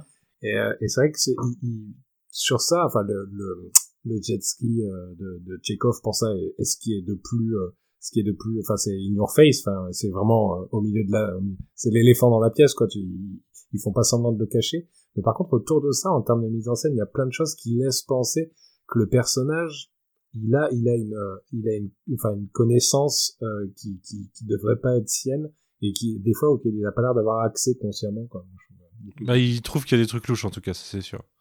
Non, bah ouais, puis ses, ses centres d'intérêt, son obsession pour Loki, euh, son rapport avec sa, sa supérieure, et puis le fait Mhm. qu'elle est aussi, elle a l'air de vouloir euh, de, de, de le tenir à l'œil tout en tout en l'appréciant, mais quand même en le surveillant. Enfin, il y a, y a plein de trucs avec Mobius qui qui, qui laissait déjà penser qu'en fait c'était pas un mec qui était apparu comme ça et qui était qui était devenu agent du, du TVA euh, Bah. Ce qu'on disait la semaine dernière, c'est que euh, dans les comics, il y a plusieurs Mobius et que peut-être, euh, en fait, l'autre agent qui suggère travailler pour Ravonna serait un autre variant de Mobius, du coup. Ce qui suggérerait que, euh, en fait, quand elle dit que toutes les marques, ça vient de lui, c'est peut-être pas lui, lui, mais euh, une variante de lui à chaque fois. Et, et ils ont tous un comportement assez similaire, peut-être. Ou alors c'est un variant de Loki. Ou alors c'est un variant de Loki. peut-être. si tout le monde est variant de Loki, au final, ça va devenir compliqué. Mais, euh, Bah, juste, moi, je trouverais ça intéressant. c'est le, le vieux Loki, et puis on aura, et puis le gamin dans l'église dans le premier épisode, c'est Kid Loki pour, euh, pour le futur. non. Au, au fin- au final, euh, c'est assez convenu et puis c'était peut-être un peu prévisible, mais je trouve que euh, il est bien amené ce, ce twist quand même là, Ouais. aussi bien dans, Ouais, dans, dans, dans, dans, le dialogue. euh, c'est bien foutu, je trouve même la réaction que lui a par rapport à ça. Il s'attarde pas trop dessus parce que de toute façon il y a l'action qui arrive derrière et tout, mais je trouvais ça bien foutu quand même. Ouais. Mais sur- surtout que sa phrase exacte, c'est euh, ce n'est pas ce que eux pensent. Et, et c'est encore plus intéressant que de dire Ah ouais, euh, je, euh, je, je pensais pas ce qu'on m'a dit. Il dit pas c'est pas ce qu'on m'a dit, il m'a dit ce n'est pas ce que eux pensent. Mhm. Et du coup, je pense que ça renvoie à sa relation avec Mobius où, euh, où il y a quand même ce truc de confiance où il croit que ce que lui a dit Mobius, c'est ce que Mobius croit. Et en fait, je trouve que ça nous donne, ça nous révèle le niveau de confiance qu'il. euh, qu'il qu'il attribue à, à Mobius, en tout Mm. cas, de ce qui s'est créé. Sans...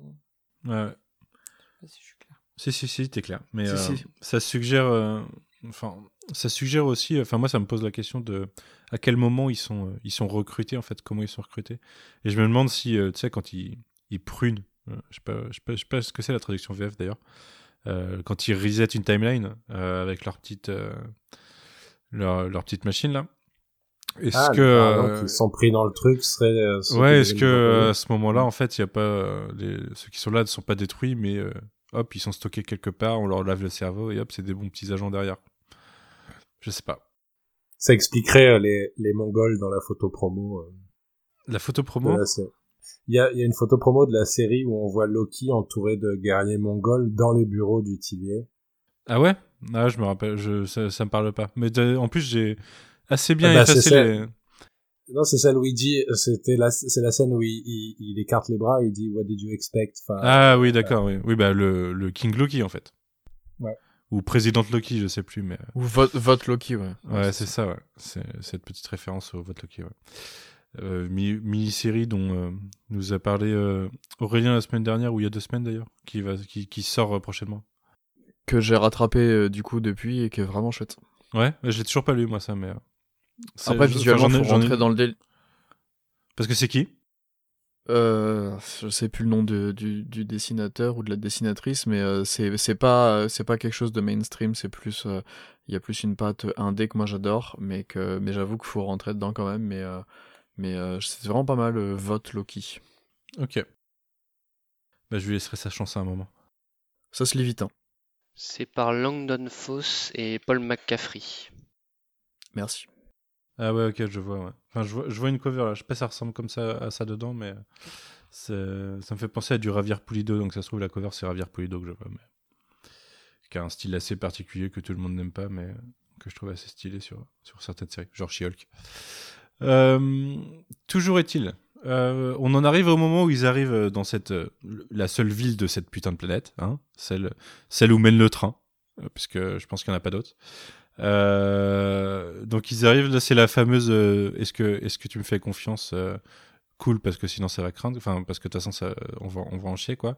Ça part sur une tentative de plan séquence. Alors, un peu perplexe sur ce plan séquence parce que je suis content de l'idée, mais euh, il est assez feignant comme plan séquence. Je sais pas ce que vous avez pensé. Les coupes sont assez faciles. Euh, ils ne font que courir dans des ruelles et tourner à gauche, à droite, et puis euh, le plan part en l'air pour voir un truc, ou part en bas pour voir un truc, et revient sur eux qui partent dans une autre direction. J'ai trouvé ça assez feignant, mais, mais pourquoi pas, au moins ils ont tenté quoi. J'y repense, je suis en train de me le refaire dans la tête là. J'ai l'impression d'une attraction du futuroscope. Ouais, c'est un peu, c'est un peu ça l'idée. euh. En fait, j'ai vraiment l'impression que c'est un plan séquence, mais avec, euh, tu sais, les fameuses technologies du Mandalorian de, de- qui donnent, euh, qui donnent des, des écrans LED partout pour, euh, pour euh, faire les effets spéciaux. Ah bah clairement c'est ça. Clairement à mon avis euh, ils sont euh, ils sont juste sur le petit plateau là et Ouais, et ils du bougent, coup- la caméra euh, la caméra se lève et donc ils peuvent profiter justement de de- du, du- du- des écrans pour faire afficher ce qu'ils veulent, Mhm. le temps de replacer quelques éléments de décor, euh, Ouais, ouais. replacer les personnages, etc. Non, mais je- je- pour Loki, ils ont pas utilisé cette, tech- cette techno-là. hein. Ah ouais? Si, si, si. Mm. C'est sûr Moi, j'avais entendu oui. Non, c'est- pour Thor 4. Ah, moi, je, je sais pas, ce cette scène-là me donne le sentiment, euh, tu vois, j'ai vraiment l'impression qu'il y a un écran quand il lève les yeux et que Ah bah, totalement moi cru, j'avais cru comprendre qu'ils avaient utilisé encore une fois le, j'ai encore oublié le nom, mais euh, Le truc, les écrans LED, Le là, volume. je, sais- je sais plus comment ça s'appelle. Comment tu dis, Sylvain C'est pas le volume, je crois Ouais, oui, c'est c'est volume. Et il me semblait qu'il l'avait justement, euh, il euh, moi j'avais vu qu'ils l'avaient utilisé sur la scène de Pompéi notamment. Bah oui, c'est ça. Pour avoir un rendu pareil, je suis vraiment pas sûr. Mais il me semblait que la première, la- que la première fois que le MCU allait l'utiliser, c'était pour Thor. Vu que Waititi Ah. avait kiffé sur Mandalorian, justement. Ouais, mais peut-être qu'ils ont expérimenté. euh, Ils ont expérimenté sur Loki. Mais je, je verrais, ça je serais pas étonné qu'on ait une featurette sur comment ils ont fait cette scène. Toujours est-il que je trouve qu'en fait la, magie technique est cassée quoi. Je, je, je, je- pas arrêté de passer mon temps à dire tiens là il là, là, y a possibilité de plan de coupe, là il y a possibilité de plan de coupe et du coup euh, et du coup ça m'a un peu cassé un peu cassé la scène qui au final euh, est vraiment la dernière scène. hein. c'est ce qui nous amène à ce qui nous amène au plan final où euh, le- l'arche explose. Mais en attendant, je l'ai trouvé un peu, un peu feignante. Moi, je trouve qu'en termes de mise en scène, pour une série qui, qui est un peu limitée par son budget, ça tente un truc qui est pas trop mal. Il y a un- avec les, les lumières et tout, je trouve ça plutôt cool. Et j'ai vu passer un tweet tout à l'heure de Eric Martin, qui est un scénariste qui bosse, euh, qui bosse euh, sur la série, qui d'ailleurs lui aussi vient de, de, de Rick et Morty, qui expliquait qu'il voulait vraiment euh, leur scène euh, Children of Men. Alors on n'en est pas là du tout. hein. Ah bah non. Voilà. Voilà. La semaine dernière, ici, la semaine dernière, ici, le showrunner euh, citait euh, Seven et cette semaine, on cite Children of Men. euh, voilà, on est pas dit. Des fois, faut, arrêter, faut arrêter d'interviewer les équipes comme ça. Ça, ça, ça- ça dessert la série, je pense, de faire ça parce que t'es pas, t'es Ouais. pas obligé de te mesurer au plus grand, quoi. Tu peux juste dire que t'as voulu faire un truc à ton échelle et. euh, Parce que, parce que j'ai vraiment kiffé, j'ai vraiment kiffé la scène, même si voilà, on voit vraiment les limites du truc, on, on voit exactement où c'est coupé, on voit que c'est mal chorégraphié et tout. Mais, mais quand j'ai vu le tweet juste après, je me suis dit non, arrêtez, je me suis revu euh, sur les, les, les- toutes les, les promos inutiles de WandaVision où ils ont interviewé tout le monde dans tous les sens, qui racontait n'importe quoi et qui en faisait trop. hmm. Et là, on retombait vraiment là-dessus, malheureusement, mais bon. Ouais. Et je dis ça, hein, je dis ça en tant que fan du MCU euh, qui, qui a un podcast dessus, hein, vous aurez remarqué. Euh, non, arrêtez, arrêtez euh, Marvel vous d'essayer de, de, vous comparer à, certains niveaux de cinéma ou de séries télé parce que parce que non, vous y êtes pas encore quoi. Je veux dire, euh, c'est pas de dire que vous faites du Scorsese encore, c'est pas pas le cas. Toujours est-il que dans cette séquence, il y a deux choses qui m'ont euh, qui m'ont perturbé un peu. Enfin, la première, ça revient à, hum, la personnalité de ce Loki, qui est censé être le Loki de 2012, et euh, bon, on l'a fait évoluer vite, mais il n'a pas vécu non plus tout ce qu'a vécu l'autre, dont la destruction et, le, et le- la déportation de son peuple.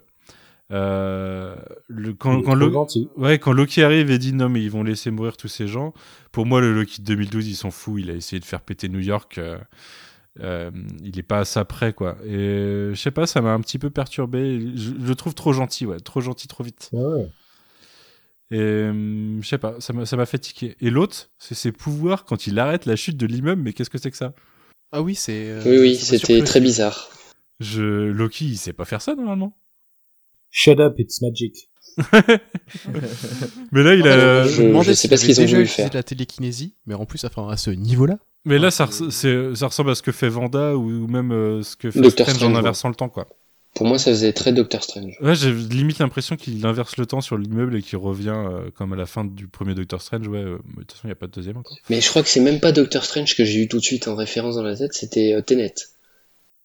Oui, bah oui, bah parce qu'il y a le, le même effet, ouais. Et, euh, en, en effet, je c'est pas le meilleur exemple dans ma tête. Hein. Je, peux- je, je suis pas très fan de Tenet. Euh, toujours est-il que hum, j'étais un peu abasourdi devant ses pouvoirs parce que c'est assez fort. C'est-à-dire que s'il a ces pouvoirs-là dans Avengers, normalement, il peut mettre un peu plus de chaos que ce qu'il fait là, quoi, et empêcher un peu plus, enfin, se, se défendre un peu mieux.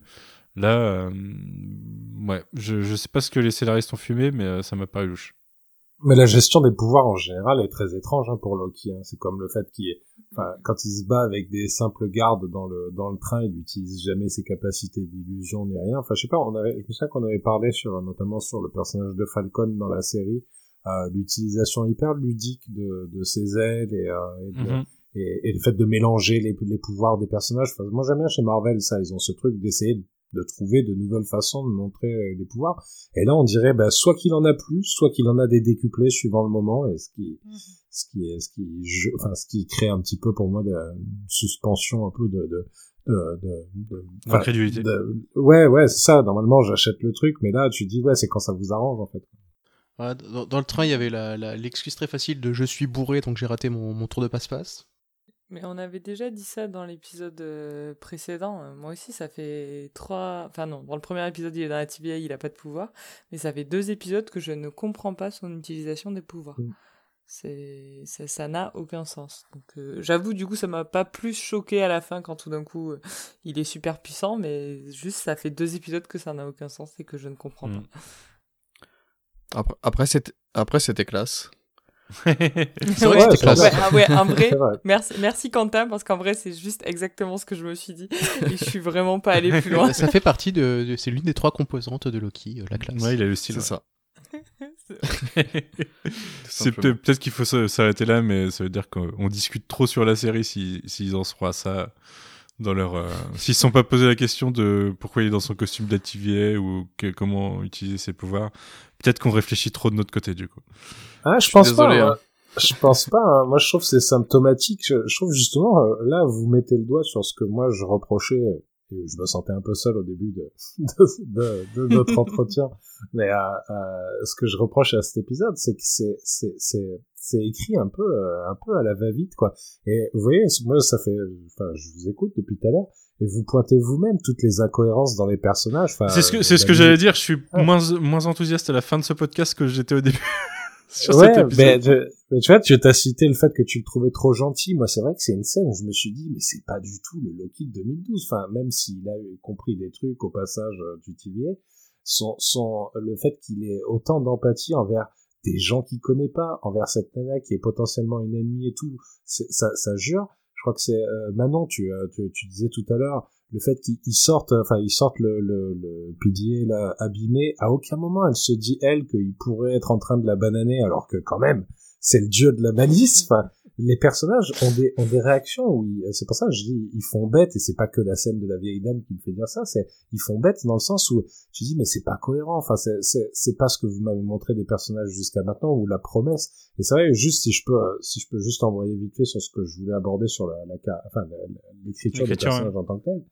Ah, c'est vrai que moi je, trouve que c'est maladroit à plein à plein de moments et euh, et alors là et, et, et, les personnages sont un peu out of character su- suivant les suivant les moments. Le fait que Loki se se se, livre hyper vite le fait qu'ils ils accordent leur confiance à l'autre quand euh, quand euh, il y a besoin que ce le soit. Il y a des dissensions quand il y a besoin qu'il y ait du conflit.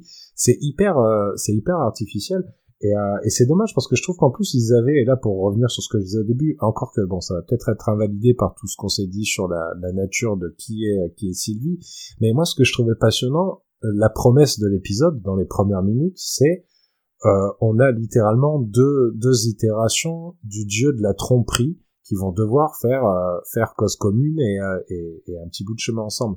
Et je me suis dit ça va être génial. Enfin on parlait on parlait de on parlait sur sur sur sur les autres séries euh, de, de, de comment Marvel convoque euh, convoque des genres euh, fait venir des genres des fois très précis dans ses dans ses films ou dans ses séries enfin le film de braquage dans dans Ant-Man le sitcom dans euh, dans WandaVision.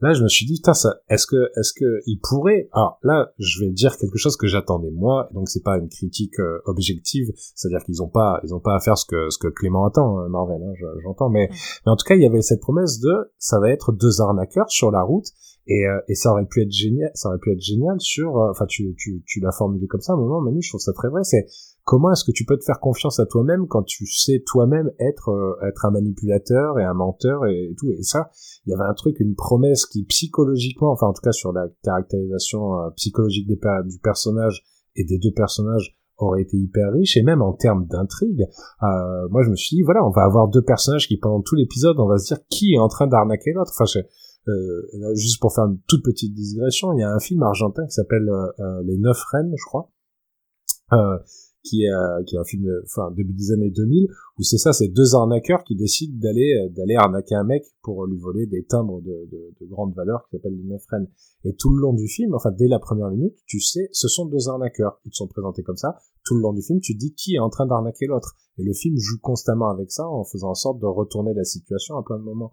Moi, j'avais vraiment envie de voir ça. Je me disais, c'est le véhicule rêvé pour ça. Enfin, ils ont, ils ont littéralement deux personnages de manipulateurs. En fait, ça, ça décolle jamais. Ça va, ça va- Enfin, leurs plans, leurs plans sont stupides. Leurs, leurs réactions sont téléphonées. euh, C'est, et c'est ça, c'est ça qui vraiment moi m'a déçu. Je trouve que vous, vous avez évoqué plusieurs fois vous-même, hein, que ce soit dans la DA, dans la mise en scène ou quoi, le- la notion de, de, de fainéantise, enfin de paresse. Je trouve que c'est, c'est euh, l'écriture des personnages est, est extrêmement paresseuse sur cet épisode et je trouve ça dommage parce que je, je, j'avais l'impression que ça allait décoller littéralement avec cet épisode et tout d'un coup le, le soufflet est retombé. Quoi. Hmm. C'est bien le mec qui fait des digressions à 2h20 Que de rajouter après ça tu nous as bien déprimé là. Je suis désolé. allez voir les, allez voir les neuf reines. Euh, en attendant, tu nous, euh, tu nous mets mal pour, euh, pour euh, la toute fin de ce podcast, puisqu'on est on arrive à la fin avec la destruction de l'arche, et une fin un peu abrupte, et ben tu nous laisses sur une fin un peu abrupte. Euh, mais non, est-ce que quelqu'un a quelque chose à rajouter sur cet épisode? Je, je Non, suis tu nous as- navré. tu nous as vraiment Je- cassé je- hein. Tiens à m'excuser auprès de toute la communauté des fans de Loki. Mais on verra, hein, euh, euh, c'est à Disney Plus de donner tort après, hein, et Marvel Studios, on verra. Ah mais moi j'a- j'attends que j'attends que le soubresaut là, enfin le, le regain d'énergie. C'est pour ça que euh, tout à l'heure vous parliez de un épisode centrique sur euh, sur elle, euh, sur sa jeunesse et tout. Là, je suis pas sûr que ce soit ça vraiment que j'attends moi, par contre. Ouais. J'aimerais bien que ça redécolle là. Mais si c'est quelque chose que t'attends pas, mec, c'est bien quand même. Ah, Ah ben je prends bien sûr. Ouais, ok, on est on est d'accord alors. On Sur- est d'accord. surtout j'aimerais revoir Owen Wilson rapidement en fait. Ouais, ouais, bah c'est sûr qu'il il manque un peu, ouais. Mais ça fait deux, en fait, ça fait deux bu- buddy movies de, de suite avec des, des itérations différentes et, et il nous faudrait peut-être un trio à un moment. En tout cas, pour, euh, pour compléter ce que, ce, que, ce que disait Clément sur le, le côté écriture, c'est intéressant de voir que pour l'instant, sur trois épisodes, on a, deux, on a trois scénaristes différents. Mm. Peut- Ouais, je sais c'est pas, je, sais- je, je viens de regarder vite fait sur internet, j'ai pas la réponse pour les trois suivants, je sais pas si ceux-là reviennent ou si c'est encore d'autres, mais c'est intéressant de voir qu'ils font, qu'ils font tourner comme ça le, un pôle de, de scénaristes. Ce qui n'était pas du tout le cas, il me semble, hein, sur Vendavision et Winter Soldier, où l'équipe de scénaristes, elle était assez fixe dans l'épisode. C'était principalement les mêmes, ouais, c'est ça, c'est ça. de mon Non, souvenir. par contre, c'est la, c'est la réalisatrice qui a été la même là sur les trois premiers, sur le, Ouais. les trois Bah, comme sur les deux autres séries, je pense que sur les séries, on, on a, j'en ai l'impression que sur les séries euh, euh, Marvel Disney ça restera le même réalisateur ou la même réalisatrice, réalisatrice sur tout, sur- à chaque fois sur chaque euh, sur chaque saison, quoi. Ouais, ouais, c'est ça. Ok, euh, rien à rajouter? Euh, que que, que j'ai vérifié aussi sur internet à l'instant là, et c'est, je confirme bien que Loki n'utilise pas la technologie euh, Volume. J'ai l'article de Slash Movies, euh. Slash Films, pardon, sous les yeux, et euh, c'est bien. Alors c'est peut-être une, une, une, une technologie qui s'en rapproche. On verra de toute façon ça dans Mhm. dans, Dans le les making making-of, of, Ouais. que je suis d'ailleurs toujours curieux de voir. Parce que pour Loki, j'allais vous poser la question. Euh, je sais qu'il y a eu un petit peu de, de, de reshoot très récemment, mais en fait, au final, je crois que cette série a, a été que très peu touchée par le virus, non? Ils n'avaient pas déjà tourné beaucoup de choses avant le, avant le, le, le virus? J'en ai aucune idée. J'en ai aucune idée. je, je sais que WandaVision ont vraiment été emmerdés euh, et, et Ouais. Falcon euh, Winter Soldier par rapport à ça, mais Loki, je crois qu'ils avaient quasiment tout tourné avant en fait. Euh, je serais curieux de savoir un peu. Je j'ai pas le souvenir de ça. Moi, j'ai plutôt le souvenir que c'est une des premières séries qui a repris le tournage et qu'on a vu euh, Tom Hiddleston en train de. Euh, j'ai plutôt vaguement le souvenir de moi euh, confiné d'avoir vu des images de Tom Hiddleston qui était à l'entraînement pour reprendre le rôle. Mais je peut-être que ma mémoire me fait défaut. Hmm. Mais Ouais, ouais, ouais. Je, je viens de, je viens de voir un, un article du coup qui dit que, qui citait les fins de tournage de Loki, Vendavision et The Batman là, à cause du coronavirus à l'époque. Donc c'est que ça a été perturbé aussi. hein. D'accord, ok, merci. C'était en mars 2020 ça donc. D'accord. Je regarde les photos de tournage de l'époque. Je crois que c'est des trucs qu'on a déjà vus. C'était l'épisode 2. Euh, très bien. Et ben, écoutez, merci. On se retrouve euh, très bientôt pour parler de, du quatrième épisode Origin Story de Sylvie. Et puis, euh, Ouais. en attendant, euh, est-ce que vous avez des actus Euh, Quentin? Euh, bah, je bosse toujours sur des trucs pour, pour toi, pour le coin pop. Ouais, ça arrivera pas tout de suite, tout de suite, mais euh, pas mal de choses euh, sur la deuxième moitié de l'année là. euh. Ouais, voilà, j'en dis pas plus. Vous verrez bien. Et en attendant, euh, là cette semaine, j'ai été peut-être un peu, euh, un peu, euh, comment dire, euh, gentil avec cet épisode là, moi qui râle quand même assez souvent. mais c'est peut-être qu'après l'énorme déception qui a été pour moi WandaVision, je crois que je, je veux plus me chauffer trop pour ce genre de série et je pense que je vais peut-être plutôt préférer les trucs plus terre à terre et qui, qui, qui ont moins de, comment dire, de qui promettent moins de choses en fait. Euh, Mhm. euh, c'est peut-être pour ça que j'ai autant aimé Falcon Winter Soldier et que j'attends autant euh, Hawkeye. C'est que pff, là Ça au mieux rien. ça bah pff, on verra je préfère je, pr- je préfère être surpris je préfère Non, je être, euh, être sur être euh, surpris euh, Agréablement. ouais. plutôt que me dire ah il va y avoir plein de trucs et puis Mm. qu'en fait il y a rien parce que voilà euh, puis on, on a T'en as marre Ouais. que Marvel se joue de toi, quoi. Ouais bah un peu ouais, ouais voilà et puis en attendant du coup là il y a Rick et Morty qui a, qui a repris justement et le premier épisode de cette cinquième saison est, est vraiment cool et là c'est créatif et ça part dans tous les sens et c'est et c'est c'est intelligent du coup c'est ça c'est ma balance euh, voilà Ok. vu qu'il y a les mêmes personnes maintenant derrière ouais, l'écriture à peu près euh. Manon, de ton côté, euh, des actus ou pas? Ton salon s'est passé ou pas? Je me souviens plus. C'était pas le. le- Ah, C'était tous les week-ends du Ah mois oui, de il en reste donc un, Il ouais. reste encore un week-end. euh, le, Et ça se passe bien? Et, et ben c'est cool. Il y a des gens, de la BD, des auteurs, euh, plein de choses euh, au même endroit. Donc euh, oui, oui, non, ça se passe très bien. Et euh, bah, c'est un peu fatigant un mois de festival cependant. Donc euh, je suis quand même un peu contente que ça Ouais, se ouais, termine. je peux comprendre. ouais.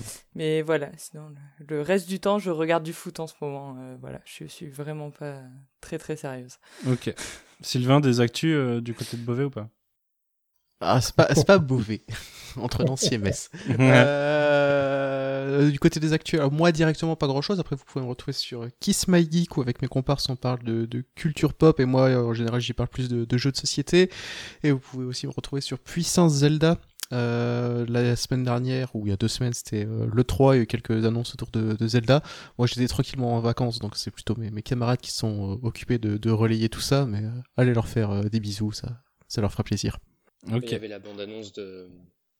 De la De suite de Breath of the Wild. Ouais, c'est ça. Ok. Je, je l'ai pas vu. L'abondance est sortie, je suis passé à côté de ça? Ouais, ouais, ouais. Ouais, il y a un Ouais. nouveau trailer, Ouais. la suite de Breath of the Je, Wild. je suis- je passé aussi à côté euh, le jour de sa diffusion. euh, J'ai Ouais, découvert je- ça au hasard de YouTube. Eh ben, je regarderai ça après ce podcast. Euh, très bien.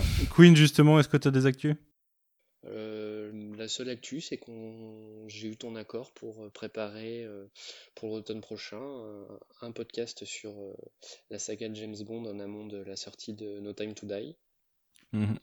donc euh, dans le cadre du coin pop, euh, que j'animerai et, euh, et j'ai plus ou moins la liste des intervenants qui est, qui est faite, donc euh, bah, il n'y a plus qu'à qu'à préparer ça et enregistrer ça au moment où ce sera opportun.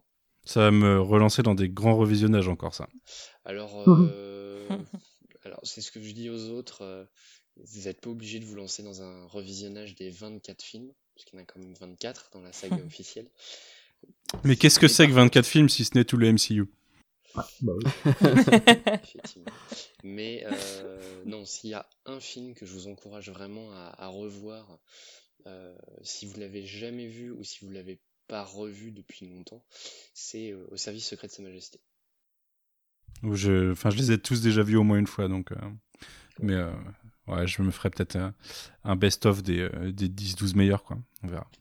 Ouais, tu peux, tu peux faire ça, hein, Il y a, il y a des listes après un peu partout. Moi, ce qu'il y a, c'est que tous les James Bond, je vais voir au moins 5 fois chacun. Mhm. Donc, c'est plutôt bien, bien ancré dans mon crâne. Après, euh, tu sais, quand, euh, quand Infinity... Les euh, quand, je les ai pas vus 5 fois chacun. quand Endgame est sorti, je m'étais refait tout le MCU, donc... euh, Enfin, tout le MCU film. Du coup, je me dis, c'est globalement équivalent, pourquoi pas tenter J'avais dû faire ça en 10 jours en plus, hein, tout le MCU Why- film. why not, why not? Donc, euh, donc c'est faisable d'ici la fin de l'année et la sortie du film, en tout cas. Ce que j'espère, c'est une annonce prochaine de Amazon pour la mise à disposition des James Bond euh, sur Amazon Prime.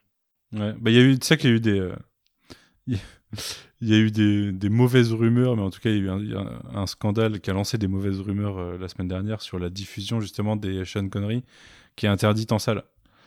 Mais euh, a priori c'était des, enfin tout le monde a craché sur Amazon à ce moment-là, alors qu'a priori c'était pas forcément Amazon qui était à l'origine de ça, quoi. C'était déjà un truc, euh, la MGM avait lancé déjà la procédure. J'ai pas tout suivi, mais en tout cas ils ont interdit la diffusion des Sean Connery en salle, ce qui fait que peut pas y avoir de marathon total de, de James Bond. Et, euh, et ça en a fâché certains, ouais. Mais après, je les ai en DVD et en Blu-ray. Donc, Ouais, ouais, ouais. Mais ouais, il y a aucun endroit pour l'instant où il y a tous les James Bond, on est d'accord. Il n'y a aucun endroit où il y a les James Bond. Tu peux Ah oui, il y a aucun James Bond de. Je crois pas. Le channel MGM de Prime peut-être, parce qu'il y avait un channel MGM. Je sais pas s'il existe encore d'ailleurs ou s'ils l'ont mis en pause pendant le Ah, pendant le rachat. peut-être qu'il y a une chaîne MGM. Mais Oui, il y avait, il y avait, ouais, c'est ça que je parle. Il y avait une chaîne MGM où on pouvait voir, euh, tu sais, déjà du, du Stargate, mais pas tout. Peut-être qu'il y a du James Bond là-dessus. Je sais pas. Jamais, jamais été trop voir à part voir ce qu'ils proposent en Stargate, quoi. Moi, maintenant, j'attends le, j'attends le mastodonte Amazon avec tout dessus, quoi. Enfin, clairement, euh, quitte à voir un super vilain sur Terre, autant en profiter, mais, mais euh, on verra. Euh, Clément, des actus, actu. toi? Bah, Sinon, après, il y a le site Ouais. Alpha euh, Ouais, qui bah, continue, bon gré, mal gré. quand on, quand on pourra évident. enregistrer. C'est pas, la- c'est pas la période la plus évidente pour enregistrer. Je pense que ce sera peut-être ouais, deuxième moitié de juillet, peut-être plus simple, je sais pas. Faut qu'on se resynchronise, mais là, les deux prochaines semaines, c'est pas simple en tout cas. Euh, Clément, est-ce que tu as des actus, toi? Des choses, à, des choses à vendre, euh, une petite annonce? Euh, bah écoute, à la suite de ce soir, je lance mon propre podcast qui s'appelle Oublie tes rêves et apprends à détester tout ce que tu aimais auparavant. Euh, C'est un peu vous trop long, tous- faudra peut-être rebrander. hein. vous êtes tous invités. non, euh, non, non, pas d'actu, mais euh, je continue à vous, à vous écouter tous à droite à gauche euh, et, à agréablement euh, venir me prêter à l'exercice avec vous. Pas d'actu pour moi. Eh ben très bien. Eh ben écoutez, moi de mon côté, euh, j'ai envie de dire les classiques puisque ça tourne un peu en boucle. On a sorti un Tales of the non, on l'a pas sorti. On sort la semaine prochaine un Tales from the Sewer qu'on a tourné cette semaine qui était très dur à tourner. C'était sur Batman Tortue Ninja, les trois crossovers Batman Tortue Ninja hors crossover animated qui est bien du coup. Euh, mais on a fait du, du James Tynion euh, un, peu trop euh, un peu trop pour à mon goût. Et euh, c'était dur, hein. c'était dur, c'était très dur à lire parce que je trouve, enfin ça me tombe des mains. Je trouve qu'il sait pas écrire donc. D'où mon tweet sur qui aime qui aime le mainstream de James Tynion fort. Parce qu'a priori niveau indé, j'ai pas j'ai pas jeté à mon œil, mais il écrit des bons trucs, mais sur le mainstream, je le trouve en en automatique un peu nul quoi. Euh, et euh, sinon, la semaine prochaine, on tourne mercredi, je crois. On tourne euh, avec Shitlist un, un, un épisode sur les pires comédies musicales. Et du coup, les films qu'on a choisis, il y a Cass que je vais devoir voir dans les prochains jours. Il y a Mamma Mia- Mamma Mia 2 et Grise 2. Et euh, je. je- Ah. Désolé, désolé c'était mon chat. Mais du coup, voilà, euh, je, je, je me prépare à la souffrance pour la semaine prochaine, mais ça donnera peut-être un podcast très drôle euh, mercredi, qu'on tourne mercredi soir. Et il y a toujours un live Twitch, du coup, maintenant, quand on tourne. Donc, si jamais ça vous intéresse, euh, mercredi prochain, 22h, shitlist sur Twitch, et vous nous entendrez souffrir.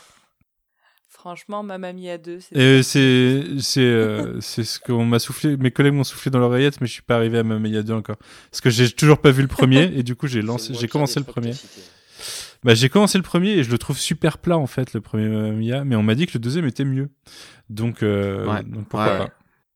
Alors, moi, moi j'ai fait les choses à l'envers. J'ai vu le 2 au cinéma euh, par euh, pur hasard. De, fallait que je chope une séance à 22h pour attendre quelqu'un à la gare. et j'avais pas vu le 1. Et du coup, j'ai vu le 2 au ciné. Je trouvais ça pas trop mal. Et quand j'ai vu le 1, j'ai été extrêmement déçu. Pareil. donc, euh, Pas- exactement pareil.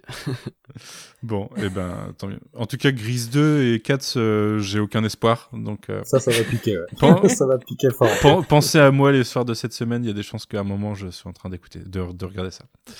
Eh ben, merci beaucoup en tout cas. Je vous retrouve en, en partie la semaine prochaine et puis sinon, dans, probablement dans quelques épisodes. Euh, bonne semaine, bon week-end et à bientôt. Salut.